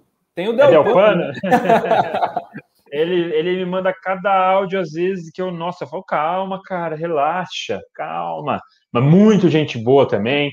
Eu até poderia indicar o pessoal Tossiro, mas aí a da Globo é mais difícil. O pessoal da Globo é, a Globo é chata para liberar. Então, eu estou indicando esses que são mais, é, mais fáceis aí, mais fácil acesso. E só aproveitando que eu não acredito que eu vi aqui um amigo meu, Hamilton, que era um amigo meu que, que na época que eu morava é, mais perto ali da Praça da Árvore, aqui quem é de São Paulo conhece, eu ia sempre, sempre, sempre, eu sou, não é nada a ver com o Palmeiras, tá? Mas eu sou muito fã de boteco, eu gosto de sentar na calçada de chinelo tomar uma cervejinha, gosto muito disso. E aí eu fiz amizade com um pessoal ali que sempre frequentava bastante um dos botecos ali. E agora ele acabou de mandar mensagem aqui, o Hamilton Gomes de Melo. Cara, gente boa, palmeirense doente. E quando ele viu, quando ele deixou o comentário aqui, eu não acreditei que ele estava aqui. Eu não posso deixar de passar, deixar passar essa oportunidade de mandar um abraço para ele, para o Jajá, que é um amigo nosso. Tudo pessoal palmeirense doente, fechava a rua quando o Palmeiras jogava lá, que era muito legal de ver. Então fica aqui o meu abraço para o Hamilton. É, esse é o Amit trazendo as amizades, trazendo muita coisa boa, sempre pelo Palmeiras. Ô, antes da gente ir para o final, para as considerações finais, é inadmissível sair dessa live sem os mil likes. Falta tão pouco, mas tão pouco. Tô vendo aqui, nossa, 972. Vocês são capazes aí, não preciso nem apelar. Então, deixem o like, a gente só sai daqui com like mil. 974, tá subindo. Até as considerações finais, acho que dá tempo. Obrigado, gente, todo mundo que apoiou aí até agora. É, mas vamos, vamos para as considerações finais. Quero agradecer vocês, pessoal do Amit, esse programa de estreia, o Palestra, os Léos aqui fazendo o programa. Faltam é, dois, tô... faltam dois, faltam dois. Bateu. Bateu, Bateu, aí, ó. só, só pedir com jeitinho. Quero agradecer demais vocês que participaram com a gente. É um prazer imenso falar de Palmeiras com vocês, resenhar. Tem gente que concorda, tem gente que discorda, mas sempre com muito respeito que é a família Mit traz aqui para a gente. É, Léo, muito obrigado por estar aqui comigo, para estar tá dividindo essa entrevista. Daqui a pouquinho vou agradecer também o Danilo, mas obrigado pela parceria de sempre e vamos que vamos. Pô, Léo, brigadão aí, é, é, uma satisfação, né? Nossa estreia aí, já batemos mil likes com um convidado que eu só conhecia você, Danilo, pela bolinha do, da coluna do UOL. Não conhecia, não tinha nem como dar zoom no rosto do Danilo. E é, às vezes é assim, né? A gente vê os colunistas, mas não sabe nem o rosto, a fisionomia, o jeito que fala, só o jeito que escreve. Pelo que escreve, é, escreve sempre muito bem. Eu já conectei você, eu não vou, não vou sair do rojão também, não. Teve, teve um momento aí que, que faz Fala parte. Aí, né? Você lembra qual? Fala qual foi a corneta. Eu não, gosto, eu gosto. Você falou, você falou do Flamengo esses dias, você citou aqui em off, ah. aquela parte lá. Se o Palmeiras joga assim, que nem joga com defesa e justiça, vai tomar um pau. É, e, a gente fica bravo. É, né? eu acho que eu acho é só curioso, porque assim, é a mesma coisa assim, ó, quando você sai de casa e tá frio, aí sua mãe chega e fala assim: leva a blusa, senão você vai passar frio. Aí você põe a blusa e não passa frio. Aí você, você liga para sua mãe e fala: viu? Eu não tô passando frio, eu falei que eu não ia passar frio. Aí sua mãe fala: mas, pô, eu pus a blusa. O que eu falei é que se o Palmeiras jogasse mal do jeito que jogou com Defesa e Justiça, ia perder do Flamengo. E o Palmeiras, aí, depois do jogo, você não falou que ia ser goleado. Eu falei, querido, se eu falei, se jogasse mal desse jeito, ia perder. Agora, o Palmeiras jogou bem, mudou da água para o vinho, ou não? Jogou a mesma coisa que jogou com defesa? Não. Mudou da água para o vinho. E aí conseguiu um bom resultado. Aliás, um bom jogo. Ficou no 2 a 2 com o Flamengo. E assim, é, eu entendo a corneta, eu já fui torcedor, só torcedor. Hoje eu sou torcedor e jornalista, primeiro jornalista, depois torcedor, na maior parte do tempo. Eu entendo a corneta, tá tudo bem. Eu, todo mundo que tá aqui, eu já vi muita gente aqui. Você falou de você, de você especificamente, eu não lembrava dos seus xingamentos, da sua corneta. Não, não, não, não xinguei, muito... não. Não, é mais interno. sim, eu, sim. eu só sou bloqueado por um colunista do UOL, só um. eu já vi muita gente aqui no chat que, que, que, que xinga, que corneta, e eu acho isso super Sim, a corneta é super saudável. Eu gosto de trocar ideia, de ter argumento contra, argumento a favor. Pô, o que a gente mais precisa é conversar. Cara, não precisa ser ou você tá aqui ou você tá aqui. Dá para ter um negócio no meio aqui, ó, todo mundo conversando, trocando ideia. Você acha que o Gagliotti precisa fazer isso? Eu acho que precisa fazer aquilo. Vamos conversar e vamos trocar. Eu acho isso fantástico. Então, fiquem tranquilos. Todo mundo que tá aqui pode conectar à vontade. É só conectar com a educação. É isso aí. Só para finalizar meu destaque final, então, agradecer ao Danilo mais uma vez. É um prazer dividir aqui com o pessoal que trabalha mais perto do Palmeiras, né? É, não sei se você sabe, Danilo, aqui é live de dois paranaenses. A gente está aqui no, no uhum. Paraná. Amanhã, inclusive, eu vou lá para Jandaia, hein? Vamos tentar tirar uma selfie aí com o Leozinho. Tem um compromisso lá, mas, mas é isso aí. E eu quero fazer um alerta. Sabe aquele alerta de pênalti que às vezes aparece aí no Twitter? Alerta de pênalti e tal. Agora tem alerta de borra. Borra em campo daqui a pouco para Júnior Barranquilha diante da equipe do Independente Santa Fé. Um duelo aí é, na Libertadores para vocês curtirem e verem o Pantera Negra do Palmeiras em campo. Ainda é do Palmeiras, viu? Então, ó o Everton aqui, Everton Rissato. Um abraço aqui de Maringá. Eu sou de Maringá, Everton. Um grande abraço para você, todo mundo do Paranazão que nos acompanhou. E semana que vem, no mesmo horário praticamente, estaremos aqui de novo com mais um convidado, se assim nos permitirem. Tamo junto, obrigado a todo mundo que acompanhou e até a próxima. E o Ricardo falou no Moarama. Mais uma vez, minha família é daí. Tamo junto. É, é, é o Palmeiras nos trazendo muitas amizades. É, mas eu quero agradecer o Danilo pelo, por ter aceito, por participar da nossa estreia. É, como o Léo falou, só conhecia pelo Twitter e acabou dando certo. Mandei um recadinho, falou, oh, Danilo, me chama na DM, se a DM é bloqueada, manda um recadinho, quero te fazer um convite. Mandou na hora, aceitou e a gente está aqui ampliando. Ele falou, falou já do Francisco de Laurentiis, também falou do Rafa Del Manto, que também já, já conheço, converso um pouco com ele também. Então é isso. É sempre um prazer receber pessoas é, que conhecem o Palmeiras, que querem é, debater de uma maneira sadia, como o próprio Danilo falou, nem, nem 8, nem 80, sempre um meio termo ali para conversar, sempre saudável e levar muita informação para vocês sobre o Palmeiras. Mas em momento de pandemia, onde ninguém pode ter muito acesso, o que a gente falou de torcedor estar mais próximo da diretoria, é que caras como o Danilo, antes da pandemia, poderia eram os nossos olhos dentro do CT. E hoje, Palmeiras não tem esses olhos, nenhum time tem esses olhos lá dentro. Então a gente pede mais transparência justamente para ter esse contato maior, torcida e diretoria. Mas quero agradecer o Danilo, obrigado, portas abertas, quando quiser é só chamar, vai ser muito bem recebido aqui no Amit. Eu digo mesmo também, obrigado pelo convite, é, mandar um abraço para o pessoal do Amit que, é, que eu já vi outros programas aí, Guarino, Aldo, pessoal que eu já acompanho, eu, eu acho sempre curiosa, curiosos os programas, é muita paixão, muito amor pelo Palmeiras, isso eu acho legal. É, enfim, como eu disse, antes de começar a trabalhar com jornalismo, também era um torcedor 100% fanático e que xinguei muito a imprensa, e hoje eu entendo um pouco do lado de cá. Às vezes eu xingo também a imprensa ainda, porque às vezes a gente dá motivo mesmo, mas faz parte. É, mais uma vez eu digo, cornetas tudo bem, tá tudo bem, vamos conversar, vamos trocar ideias, vamos discordar de uma forma saudável, porque isso é importante, é bom para todo mundo. Mandar um abraço aí pro pessoal do Paraná, eu vi aqui Paraná, Minas, tem até aqui o Fernando da Austrália, Guarulhos, a Santo André, agora tá todo mundo colocando aqui de onde é, um abraço para todo mundo, um prazer participar com vocês. É... E é isso, contem comigo, quando vocês precisarem, pode convidar, agora já tem WhatsApp aí para poder mandar quando precisar.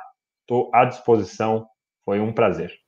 Ô, Léo, antes, antes só de finalizar, eu tenho que mandar três abraços aqui, senão eu vou morrer depois. Vamos bater aqui. Miltinho da Feirinha de Levi Gasparian, tá sempre nas lives aí acompanhando. Grande abraço. O JP Bolzan de Goiânia, amigo de Theo José, acompanhando aqui a gente. E o Matheus Amores, palmeirense, infiltrado lá no, em Santos, né, para dar aquela famosa mesclada na torcida.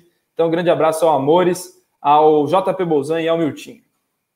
Eu vou fazer, como diz, fazer uma, uma leve cobrança no Danilo, que o, o JG, nosso grande parceiro do nosso palestra, cobra bastante ele participar das lives, ele não aparece Putz, lá nas lives. Cara, não, na verdade eu já participei de lives com eles, mas a questão é que ele, ele quer que eu faça o corujão.